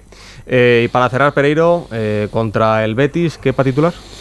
Sí, sí, que va a titular. Eh, te voy a decir, lo he dicho hoy durante la transmisión del partido eh, y porque me lo comentaron el otro día eh, en una entrevista, en una charla previa, por así decirlo, entre alguien del club y el entrevistador en concreto, una eh, medio de comunicación extranjero. Eh, Ancelotti prefería que le preguntaras por su futuro a que le preguntaras por el debate de la portería. Claro. O sea, no, no es que lo tenga más claro, es que de una cosa eh, le puede apetecer más o menos hablar y otra no le apetece ninguna. Y lo del debate de la portería no le apetece. O sea, yo entiendo que la gente pueda pensar que eh, Lunin ha hecho sus mejores cuatro partidos con el Madrid posiblemente ahora, pero para el club que trajo un portero eh, a los 10 segundos de que se lesionara Courtois y para el entrenador no hay debate. El portero hasta final de año va a ser Kepa. Y me parece bien, porque si empezara ahora mismo un Que debate... a mí me, me da rabia por Lunin, pero es que es la realidad. Podría- me encantaría contar otra cosa. Lo ha zanjado por las claras. Y me parece entre bien lo que dijo si la mujer y entre lo que ha dicho él, ya se ha zanjado todo. Es que si no, la presión es doble para los dos porteros. Pere, abrazo fuerte, cuídate. Venga, vamos contando mañana, chao. Chao, son las 12 y 20. Una pausita y vamos con el partidazo de mañana. Radio Estadio.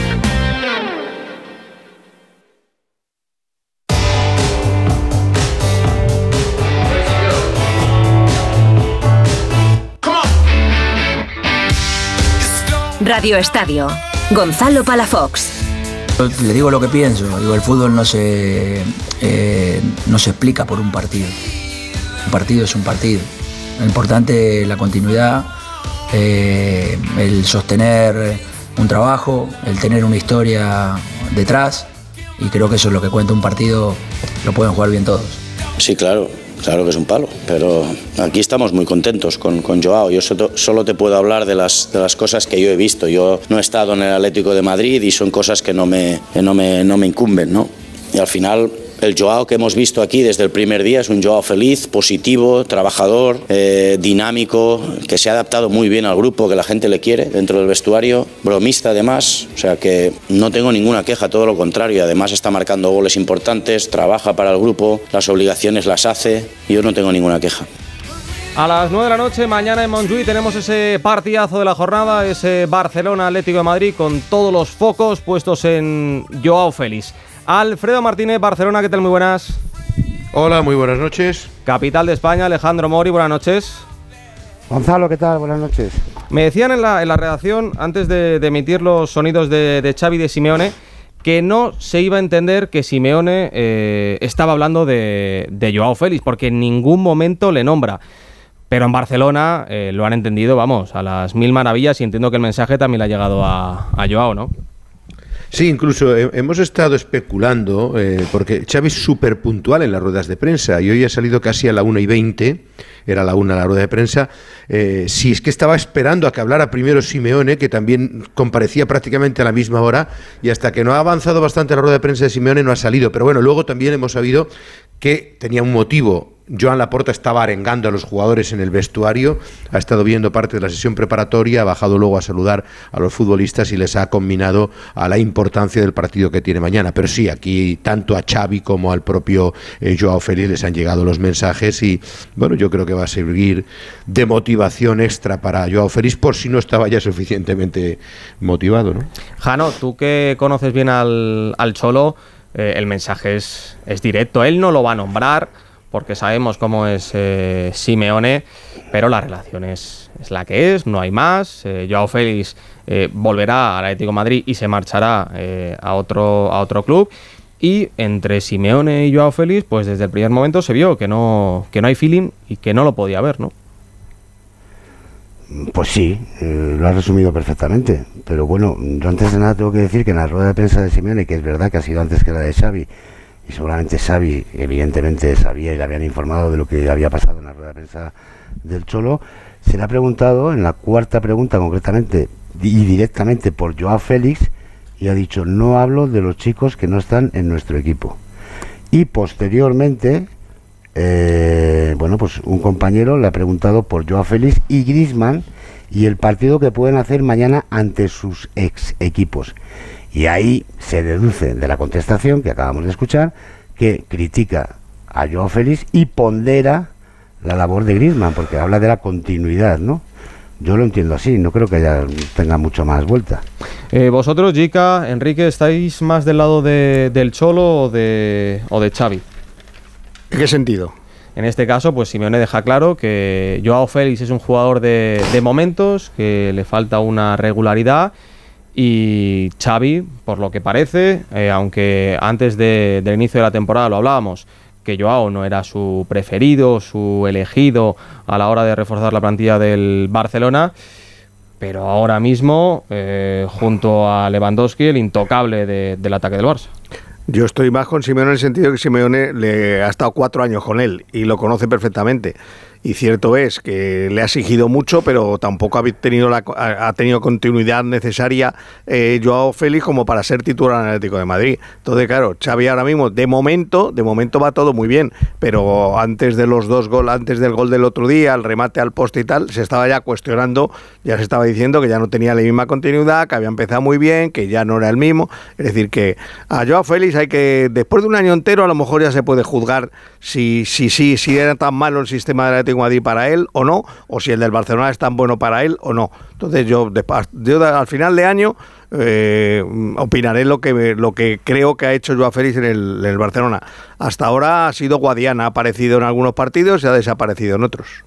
Jica, eh, ¿tú crees que el, el problema de Joao Félix hasta, hasta el momento en el Atlético de Madrid eh, ha sido porque el, el chico no se ha encontrado en el, en el club idóneo? ¿O es eh, un problema más intrínseco de- del propio Joao Es de Félix? actitud. Es de actitud. Es de actitud, exacto. Este chico cuando está feliz se le nota en el campo, disfruta.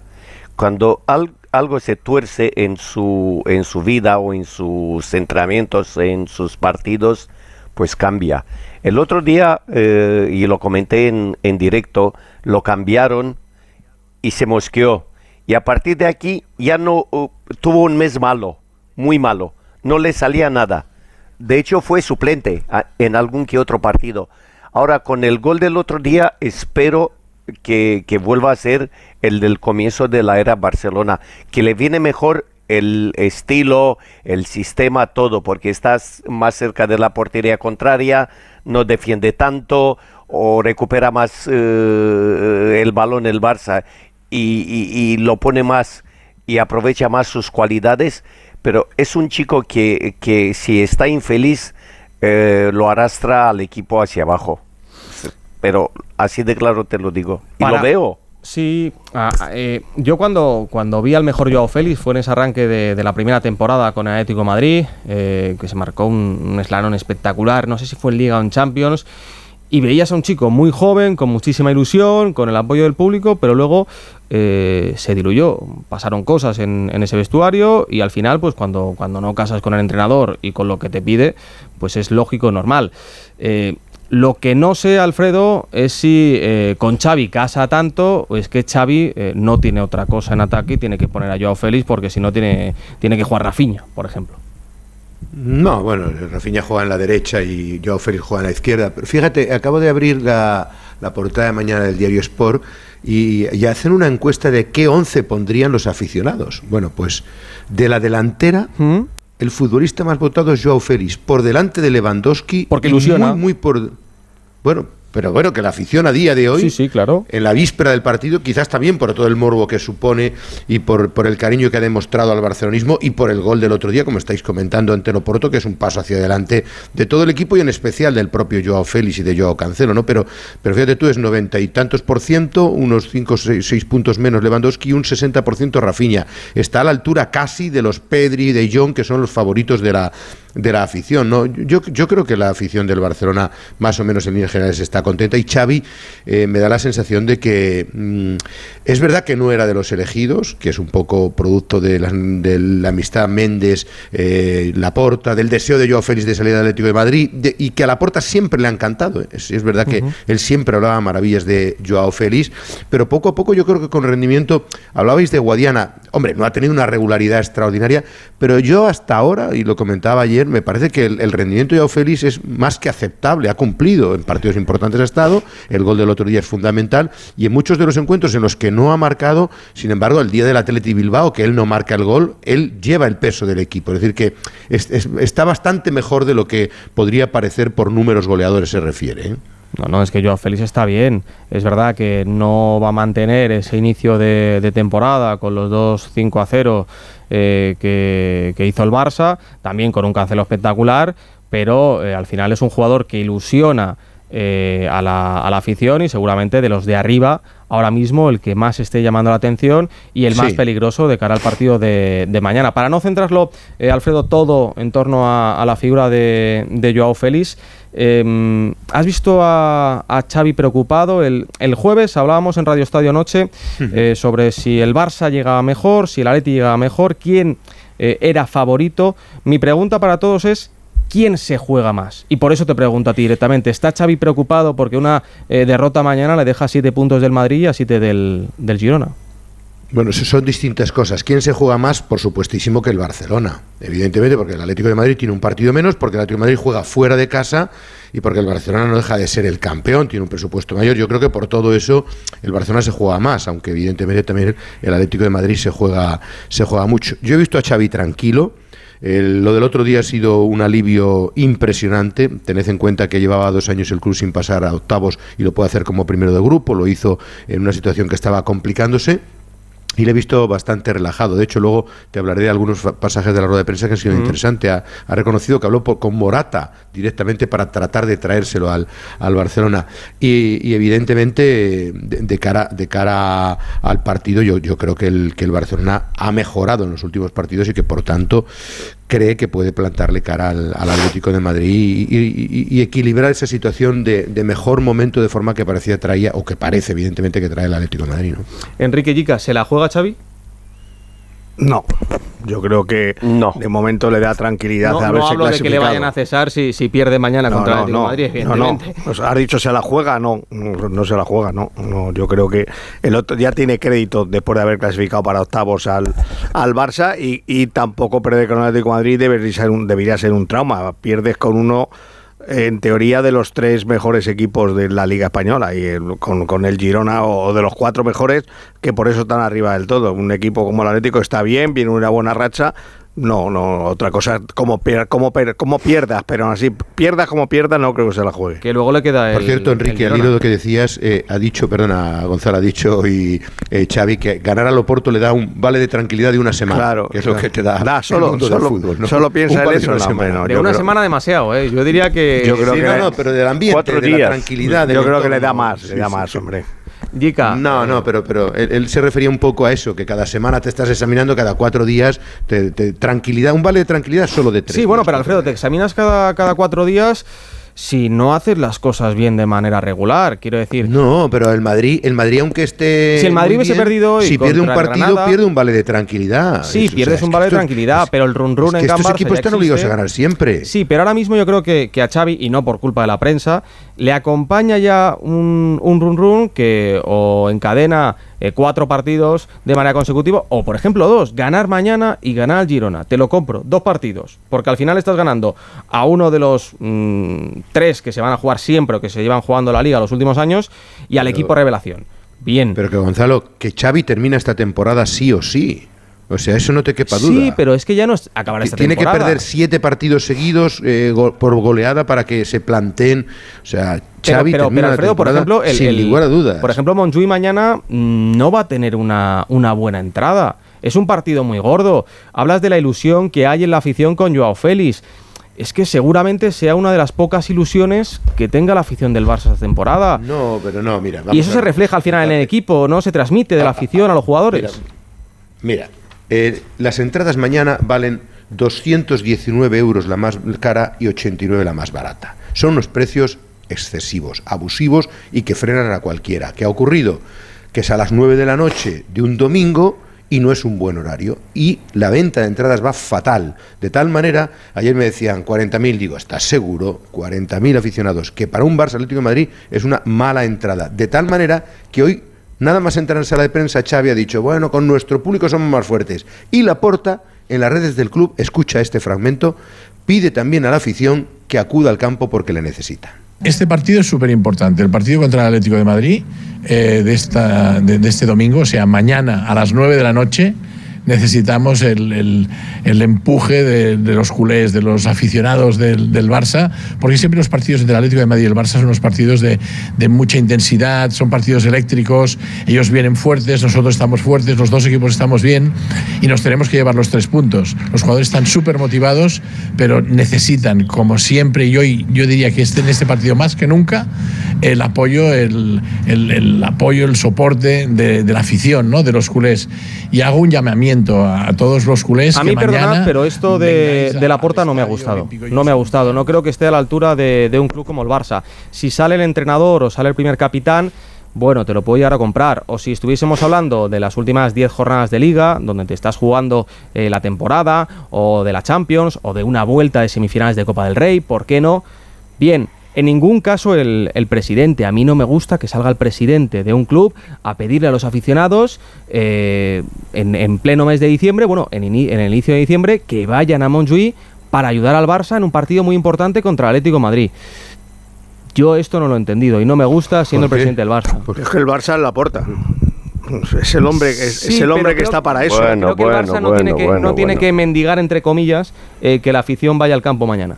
Pero no es mendigar, no es mendigar. Vamos a ver una cosa. Alfredo, que- Eh, los jugadores, los jugadores querrán que el estadio esté lleno, los aficionados querrán que el estadio esté lleno. A mí no me parece mendigar. O sea, tú le das una pero, lectura. Alfredo, muy si tú crees perdón, un segundo, Yika. Esto es como cuando, cuando, cuando un cantante, eh, con, el, con el escenario repleto, eh, con el brazo, hace un gesto de venga, venga, que se levante el público. No, no hace falta. Si tú eres muy bueno, Y no Simeone, hace falta y, hacer y. Simeone que hace eso con el público del A mí, Atleti. a mí no me gusta. Y cuando un jugador, por ejemplo, en el Bernabéu lo ha hecho últimamente Vinicius o lo ha hecho Bellingham, en partidos también bastante, no voy a decir intrascendentes, pero no hablamos de unas semifinales de Champions, o como te he dicho antes, de Es semifinales que de la palabra mendigar es muy fea. La palabra mendigar. Bueno, para mí que salga el me parece- presidente, como ha salido además, vestido de calle. Pero vamos a una cosa, vamos a que ver una cosa. ¿Tú qué crees? no ¿Que el. Barça con, con 25.000 espectadores en la grada es más peligroso o con 48.000 en la grada es más peligroso contra el Atlético de Y Madrid? sobre todo O sea, lo- con 48, ¿no? y los ingresos Bueno, económicos. Ah, Bueno, bueno. pero bueno, Para el aparte de eso, Enrique, es que, que para es el Ba- es que importantísimo. para el Barça pero, Pues entonces pero me es compras que- lo de mendigar. pero- porque pero- si estamos no, no, hablando de ingresos económicos. no, pero, pero te compro, no te compro para nada el- lo del verbo mendigar en este caso. A mí me parece No, bien es que que, el presidente, en este es que Hombre, tampoco hay nadie en el club. anomalía. Es decir, si tú tienes a alguien en el club que tenga una gran identificación con el aficionado y tal y cual, pero que en el Barça, en el club, no hay nadie que tenga identificación con el aficionado. Ni Ayuste, ni, Ayuste que sale con, perdóname, Alfredo, ni Ayuste que sale continuamente en las fotos, ni cómo se llama el que, el que viene del balonmano, eh, que también es un Masí, Masí, perdón. sí. Eh, Es decir, que son, eh, son gente que está todo el día al lado de la porta, pero no tienen el carisma de la porta. Eh, Pero si sale, una cosa, que esta semana, Enrique, varios jugadores lo han dicho. Somos más fuertes con el público, esperemos que no sea con nuestro público, pero, si Pero es que es lo más jugadores normal del mundo, vamos, diferente. desde Los- tiempos inmemoriales Sí, que pero existe el fútbol. El, el jugador puede decir eso y lo puede pedir, el entrenador también, pero el presidente a mí me sobra. A mí me Pues sobra. está más reforzado, tiene, tiene un valor más cierto, social. tiene sobre valor- todo por lo que significa la porta en el barcelonismo Claro. ahora mismo. Es que es el no epicentro. un- Es, el, es la foto. La foto del Barça a nivel fuera del campo es la Pues, porta. pues Enrique, mal andamos. Bueno, pues es lo que el Barça quiere. Mal andamos. Si la porta es la imagen del Barcelona, mal andamos. Pues claro, pero el- le votó Y el te lo digo barcelonismo. de corazón. Sí, puede ser. Si yo estoy de acuerdo Oh, contigo en que no me gustan muchas de las cosas que hace y dice, pero precisamente esto, es decir, me gusta mucho menos cuando se pone a bailar ahí con los jugadores o, o presenta a Xavi, parece que el que se presenta es él en lugar de Xavi o todas esas cosas que hace, pero el, pedir el apoyo del público, a mí, si tuvieran un, pues eso, un jugador carismático que lo tienen dentro del club y le utilizan para estas cosas, pues me parecía perfecto, pero es que no tiene a nadie carismático a su lado para el barcelonismo. Además, el barcelonismo le votó y, le- y- ha ganado las elecciones. La porta podemos decir que es lo que es eh, Simeone a día de hoy para el Atlético Madrid. Eh, Jano, hablamos mucho de- del Barça, de si Xavi se la juega, si no, en qué situación llega, pues el Cholo eh, ahora mismo es un, como diría yo, una balsa de aceite, ahora mismo el Atlético de Madrid, porque llega reforzado después de haber ganado en Champions, eh, renovado, con las ideas muy claras.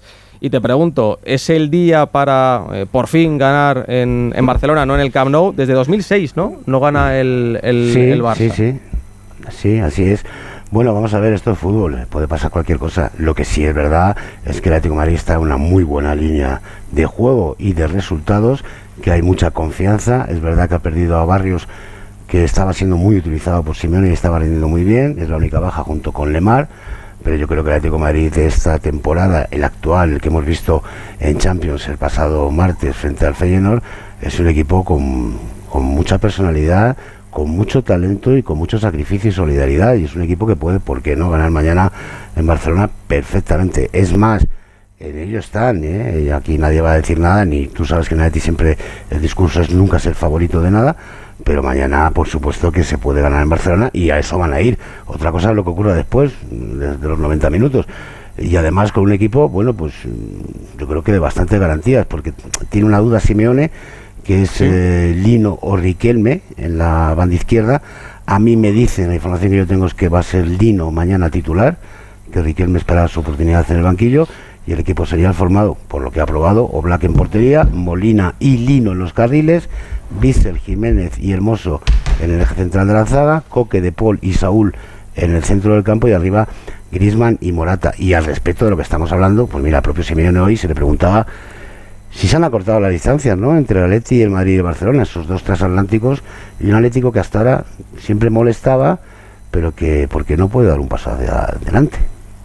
Bueno, es difícil ponerse a valorar. En principio, siempre el Barcelona y el Real Madrid parten, eh, como lo dicen los números, con, más posibilidades de ganar. Creo que en este último tiempo hemos acortado esas situaciones en base a hechos, no palabras, y bueno, a seguir trabajando, buscando acortar cada vez más esas distancias que antes eran enormes.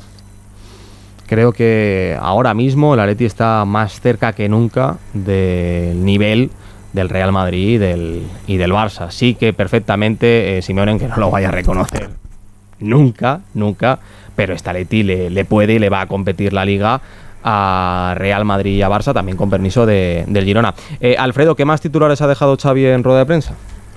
Bueno, eh, ha comentado, bueno, primero ha quedado descartado Ter Stegen, lo ha confirmado, no participó en la Mira que pintaba, de hoy. pintaba a susto eh, cuando, cuando se lesionó con, Se fue con la de- selección. a precaución, A ¿verdad? precaución, pero la espalda, uff, es... Sí, sí, la lumbalgia por lo que se ve es bastante complicada, bastante delicada y más para un portero y es un quebradero de cabeza para Ter Cuando él abandona la concentración en la víspera del partido es que algo debía ahí pasar porque ya son dos semanas, ya se ha perdido, con este serán tres partidos, además fíjate qué partidos, el del Rayo Vallecano, dicho con todos los respetos, pero sobre todo Oporto y Atlético de Madrid. Dicen que parece que apunta que ya ante el Girona parece que cree que va a poder estar, pero como te digo, como es una lesión tan traicionera, de momento se complica. Estará Iñaki Peña. Yo creo que en el Barcelona va a jugar eh, con eh, Cancelo, Araujo, mmm, Cundé posiblemente va a mantener eh, prácticamente el mismo equipo eh, y a lo mejor Valde. Eh, perdón, no, eh, repito, Can- la defensa del otro día fue... Cancelo a la izquierda, Sí, ¿no? Cancelo a la izquierda y es Íñigo Martínez con Araujo y Cundé. Creo que va a repetir el mismo equipo que ante el Oporto, es decir, en el medio campo estarían con Gundogan, Frenkie de Jong y Pedri y arriba con Rafinha, Lewandowski y Joao Félix. Lo que funciona no se toca y yo creo que ese es el once titular. No estuvo bien Cundé y eso es lo que me hace pensar que a lo mejor podría meter a Cancelo en la derecha o meter a Christensen, pero, pero en principio ese sería el equipo. Ha reconocido eso, que, que Morata habló con él personalmente para intentarle convencer. Ha hablado de Vitor Roque, ya veremos qué pasa, pero el paranaense ha desmontado todos los rumores, porque ha anunciado en redes sociales que Vitor Roque juega contra el Santos este fin de semana su último partido, porque después viaja ya a España. Se le espera el día 27 Este en es bueno, Barcelona. ¿eh, Alfredo? y el- Es bueno, es muy bueno. Es Ah. bueno, sí, sí. Algunos dicen que es mejor Endrick, otros que es mejor Vitor Roque. Bueno, cada uno se queda con su cromo. Lo cierto es que vamos a ver porque a Lewandowski le puede venir bien un descanso, sería un jugador importantísimo, es una promesa en ciernes y si cumple las expectativas, desde luego entra por la inscripción de Gaby, ¿no? Con ese dinero libre que había quedado y luego habrá que ver en verano si se le puede inscribir definitivamente. Y el 28 ya estaría a las órdenes de, de Xavi Hernández. Y por lo demás ha, destacado que aunque no ganen este partido la liga es muy larga y que por tanto no hay problema. Y cuando le hemos preguntado que qué es lo que más destacaría del Atlético de Madrid, nos ha sorprendido con la respuesta. Escucha. Bueno, yo, yo del Atlético de Madrid, yo destacaría a su entrenador, sinceramente. Cada día que pasa eh, que soy entrenador tengo más, más respeto y más admiración para, para el Cholo, por todo lo que ha hecho, por lo que ha conseguido con su estilo, diferente a, a lo que buscamos nosotros, pero creo que es, es digno de elogio todo lo que ha conseguido tantos años en un club grande, el Atlético de Madrid. Ya te digo, insisto, para mí admiración para, para el entrenador. Pues sí, seguramente que a día de hoy el Atlético de Madrid sea un 95% eh, Ha dicho- Cholo Simeone. Sí, Jano. Gonzalo sí ha dicho, al hilo de lo que estábamos de escuchar, Simeone ha dicho en la rueda de prensa, concretamente en la primera respuesta, que espera un lindo partido porque el Barcelona tiene muy buenos jugadores y está muy bien llevado por su entrenador.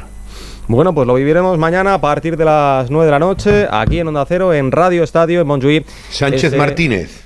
Buen árbitro, buen árbitro. Para mí el mejor de la categoría. Vamos a ver si mañana no lían Pues a ver si lo ninguna o, demuestra le- mañana. o se la lían desde el bar. Pero para mí el mejor árbitro eh, a día de hoy en el, en el fútbol español. Para el mejor partido de la jornada. para el mejor partido de la jornada. Y ojo, di- yo diría que Sánchez Martínez está muy por encima del resto, muy por encima de Gil Manzano, de, de Burros Bengochea. Muy buen árbitro. Para mí, muy buen árbitro. A mí, a mí me gusta, a mí sí que me gusta. Vamos a ver si lo hace bien mañana. Alfredo, Jano, Jica, Ortego, abrazo fuerte. Buenas y a noches. descansar. Buenas noches. Buenas noches a Tête de Kylian Mbappé. Allez, Allez, Kylian Ronaldo y Santi Ronaldo. En la propina Leo, el mejor que le va a pegar. Y abrimos nuestra ventana al fútbol internacional con los hombres de esta casa de Onda Fútbol. Miguel Venegas, ¿qué tal? Muy buenas. Hola, ¿qué tal? Muy buenas. Mario Gago, Italia, buonasera. Buonasera, Gonzalo. Manu Terradillos, París, bonsoir. Manu Terradillos ha dicho que, que tururú, que, que en París así, así no se habla francés. Sí lo entiendo, ¿no? porque ha sido lamentable. Hace Venegas, frío, hace frío en París. eh, empezamos por, por la Premier, el Arsenal líder y mañana tenemos un, un partidazo. Sí, hombre, hoy lo del Arsenal ha sido breve en realidad, ¿eh? porque ha durado 13 minutos que han tardado en marcar el 2-0. Ha marcado Bukayo Saka y Odegaard en un ciclón de primeros 15 minutos del Arsenal y luego se han echado a dormir. Que yo decía en Radio Estadios que lo entiendo con el calendario y tal y como están. Al final han quedado 2-1, pero vamos, que muy dominador el Arsenal. Y va a seguir siendo líder, pase lo que pase mañana. Hombre, eh, eh, mañana hay un partidazo. Es verdad que el Tottenham lleva tres partidos seguidos perdiendo. Y que el City, bueno, ha- empató contra el Liverpool, por supuesto, empató antes contra el Chelsea, pero bueno, es un, es un partido entre los dos de los equipos más en formas de la temporada. El Tottenham, que es verdad que ha bajado un poquito con las lesiones, sobre todo eh, la ausencia de Madison es importante. El Manchester City también ha tenido bajas últimamente, lesiones. Eh, Haaland va y viene en su momento álgido, en, su goleada- en, su- en sus goles, etcétera. Pero es un partido entre dos eh, de los mejores equipos esta temporada en Italia y dos de los mejores en, en Inglaterra y dos de los mejores entrenadores, ¿eh? porque Guardiola que se ha hecho se ha deshecho hoy en elogios con mm, Postecoglou eh, ya le conocemos muchísimo y está mm, mm, más que visto, pero lo de Postecoglou esta temporada también estaba siendo el equipo eh, eh, el, el entrenador de moda, eh, hasta que Sí. empezó a, a tener malos resultados. Miguel, leía el otro día que el City no, no tiene tres partidos seguidos sin ganar en Premier desde 2010 desde 2019 y ha empatado el último contra el Liverpool y contra el Chelsea. O sea que Sí, lleva dos seguidos empatados. Claro. Ahora sí Sí, que sí, tenemos- desde luego. Sí. ¿Sabes lo que pasa? Que, que en, en la Premier lo que está viendo este año es muchísima igualdad entre los cuatro primeros, en los que hay que meter al, al Aston Villa ahora, pero vamos, eh, antes de que llegara al Aston Villa, Tottenham, Liverpool, City y Arsenal, todos pinchan y entre ellos está la cosa muy igualada. No, no está habiendo goleadas entre ellos, sino con otros equipos. Está la Premier muy interesante. Ahora sí, Manu Terradíos, ¿qué tal? Muy buenas. ¿Qué tal? ¿Cómo estáis? Un saludo a todos. ¿Cómo ha caído el sorteo de la Euro en Francia? Bien, bien. Yo creo que no se quería Italia, no se quería eh, a Dinamarca, pero bueno, dentro de lo que hay, Austria se entiende que es el superior. De, del otro que es un repescado, bueno, pues podría ser Polonia, se entiende que es superior. Francia y Países Bajos es una selección a la que se ha ganado en la fase de clasificación y con mucha solvencia. Hombre, el grupo Así es que en ese sentido. O sea, no, sí, sí, no es bueno, les has goleado en casa, les has ganado fuera. Están tranquilos. echó Suiza Mario- en la última Euro. ¿eh? Mario en Italia, ¿cómo ha caído el grupo? Mal, mal, eh, evidentemente mal. Eh, os invito, si, si veis las redes sociales, eh, hay un vídeo muy famoso de Spalletti cuando estaba en el Zenit San Petersburgo que está muy, muy cabreado y se ha utilizado mucho ese meme de Spalletti. ¿Qué te parece la- el grupo de, de España, Croacia y demás? Y sale ahí diciendo, bueno, algunas cosas. Pero es verdad que Italia está en un proceso, un proceso de regeneración, era cuarta fase, estaba en la última, en el último bombo y por tanto se esperaba algo complicado, pero otra vez España cuando te ha echado en las dos vez. últimas Nations League, es que venimos en las dos últimas finales de Nations League, en las últimas Eurocopas. Bueno, aquí se eh, quieren poner como a Spalletti como el Antonio Conte hace dos Eurocopas, la Eurocopa de Francia, donde tenía un equipo, pues ya os acordáis, Candreva, Graziano Pelea, anotaron ese partido y era un equipo que no se esperaba mucho, ¿no? Pero bueno, ahí todavía había senadores. Yo te digo Así que, Mario, yo, yo no me he creído ya a Spalletti hablando con Burgos diciendo que, que Italia juega como España o que va a intentarlo, eh, porque no, se van a encerrar Sí, y pues- además va a ser una selección muy complicada. Mm, Eh, perdona, Mario, que, no es que me se lo nos creo, acaba. Yo, yo es que no me lo creo. Se nos acaba el tiempo y, Manu, eh, en la previa del partido del París ha hablado Luis Enrique y otro momento, bueno, varios momentos tensos, ¿no? Sí, yo creo que está tenso porque ha pesado mucho el partido contra el Newcastle en el que se, se vio la catástrofe, eh, se la miró a los ojos, ¿no? Es decir, hasta el descuento el PSG iba a llegar al último partido sin depender del, sin depender del mismo para clasificarse. Y ha pesado mucho porque en la liga las cosas van más o menos bien. Hoy de hecho ha perdido el Niza, así que mañana si ganan a Le Havre, que es donde he hablado en la previa de ese partido, pues van a abrir hueco. Pero en ese partido contra el Newcastle, 31 disparos, eh, no se marcó. De hecho, no acaban de funcionar los delanteros, ni Gonzalo Ramos ni Colomwani. Puede que Asensio sea mañana titular. Casi dos meses, dos meses desde el 8 de septiembre no juega. Y en esa rueda de prensa, pues le preguntaron por esa falta de puntería. Y yo creo que se va a entender muy bien que a Luis Enrique no le hizo mucha gracia la pregunta. Es muy gracioso esto. ¿eh? Si nosotros tenemos un problema de definición, los demás que tienen. Un equipo que marca tres goles por partido, eh, un equipo que genera 10 oportunidades claras de gol contra un equipo de Champions, Newcastle, que luego las ocasiones un día entran más, un día menos. Eso es el fútbol, eso es la vida, eso es que no todos estamos inspirados. Eso me preocupa cero. Pero por favor, tengamos un poco de un poco de cabeza. Si nosotros tenemos un problema, entonces los demás que tienen. Esto es fútbol papá, le ha faltado decir. Y ¿eh? estamos en diciembre, ¿eh? o sea, me imagino a Luis Enrique en el mes de marzo, en, en abril. pff, terrible. Que para cerrar rápidamente, Mario, eh, mañana también en Italia tenemos un partidazo, ¿no?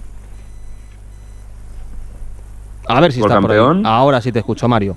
Napoli-Inter, el Inter que visita la casa del Napoli después de salir eh, empatado contra la Juventus, eh, tiene que recuperar el liderato porque la Juve ganó el viernes y por ahora es líder y con todos los titulares que descansaron en el partido de Champions, el Napoli ha mejorado después del cambio de entrenador con Valdemar Sarri, se le vio en el Bernabéu buenas cosas, así que partido muy ofensivo, Carasquelia Osimen contra Marcus Thuram y Lautaro Martínez. Y te digo muy rápido, ha marcado hoy Luka Jovic, gol en el Luka Milan. Jovic, ostras. Primer gol en el ¿eh? Milan. Me había Desde olvidado 100 yo de Jovic. 193 días que no marcaba en Italia, el último gol con la Fiorentina. Le salió caro al Real Madrid. Que gracias chicos porque habéis cumplido con el tiempo y es que eh, hoy tenemos que despedir después de la publi a un héroe aquí en Onda Cero. Así que Venegas, Mario, Manu, abrazo muy fuerte y hasta mañana. Abrazo.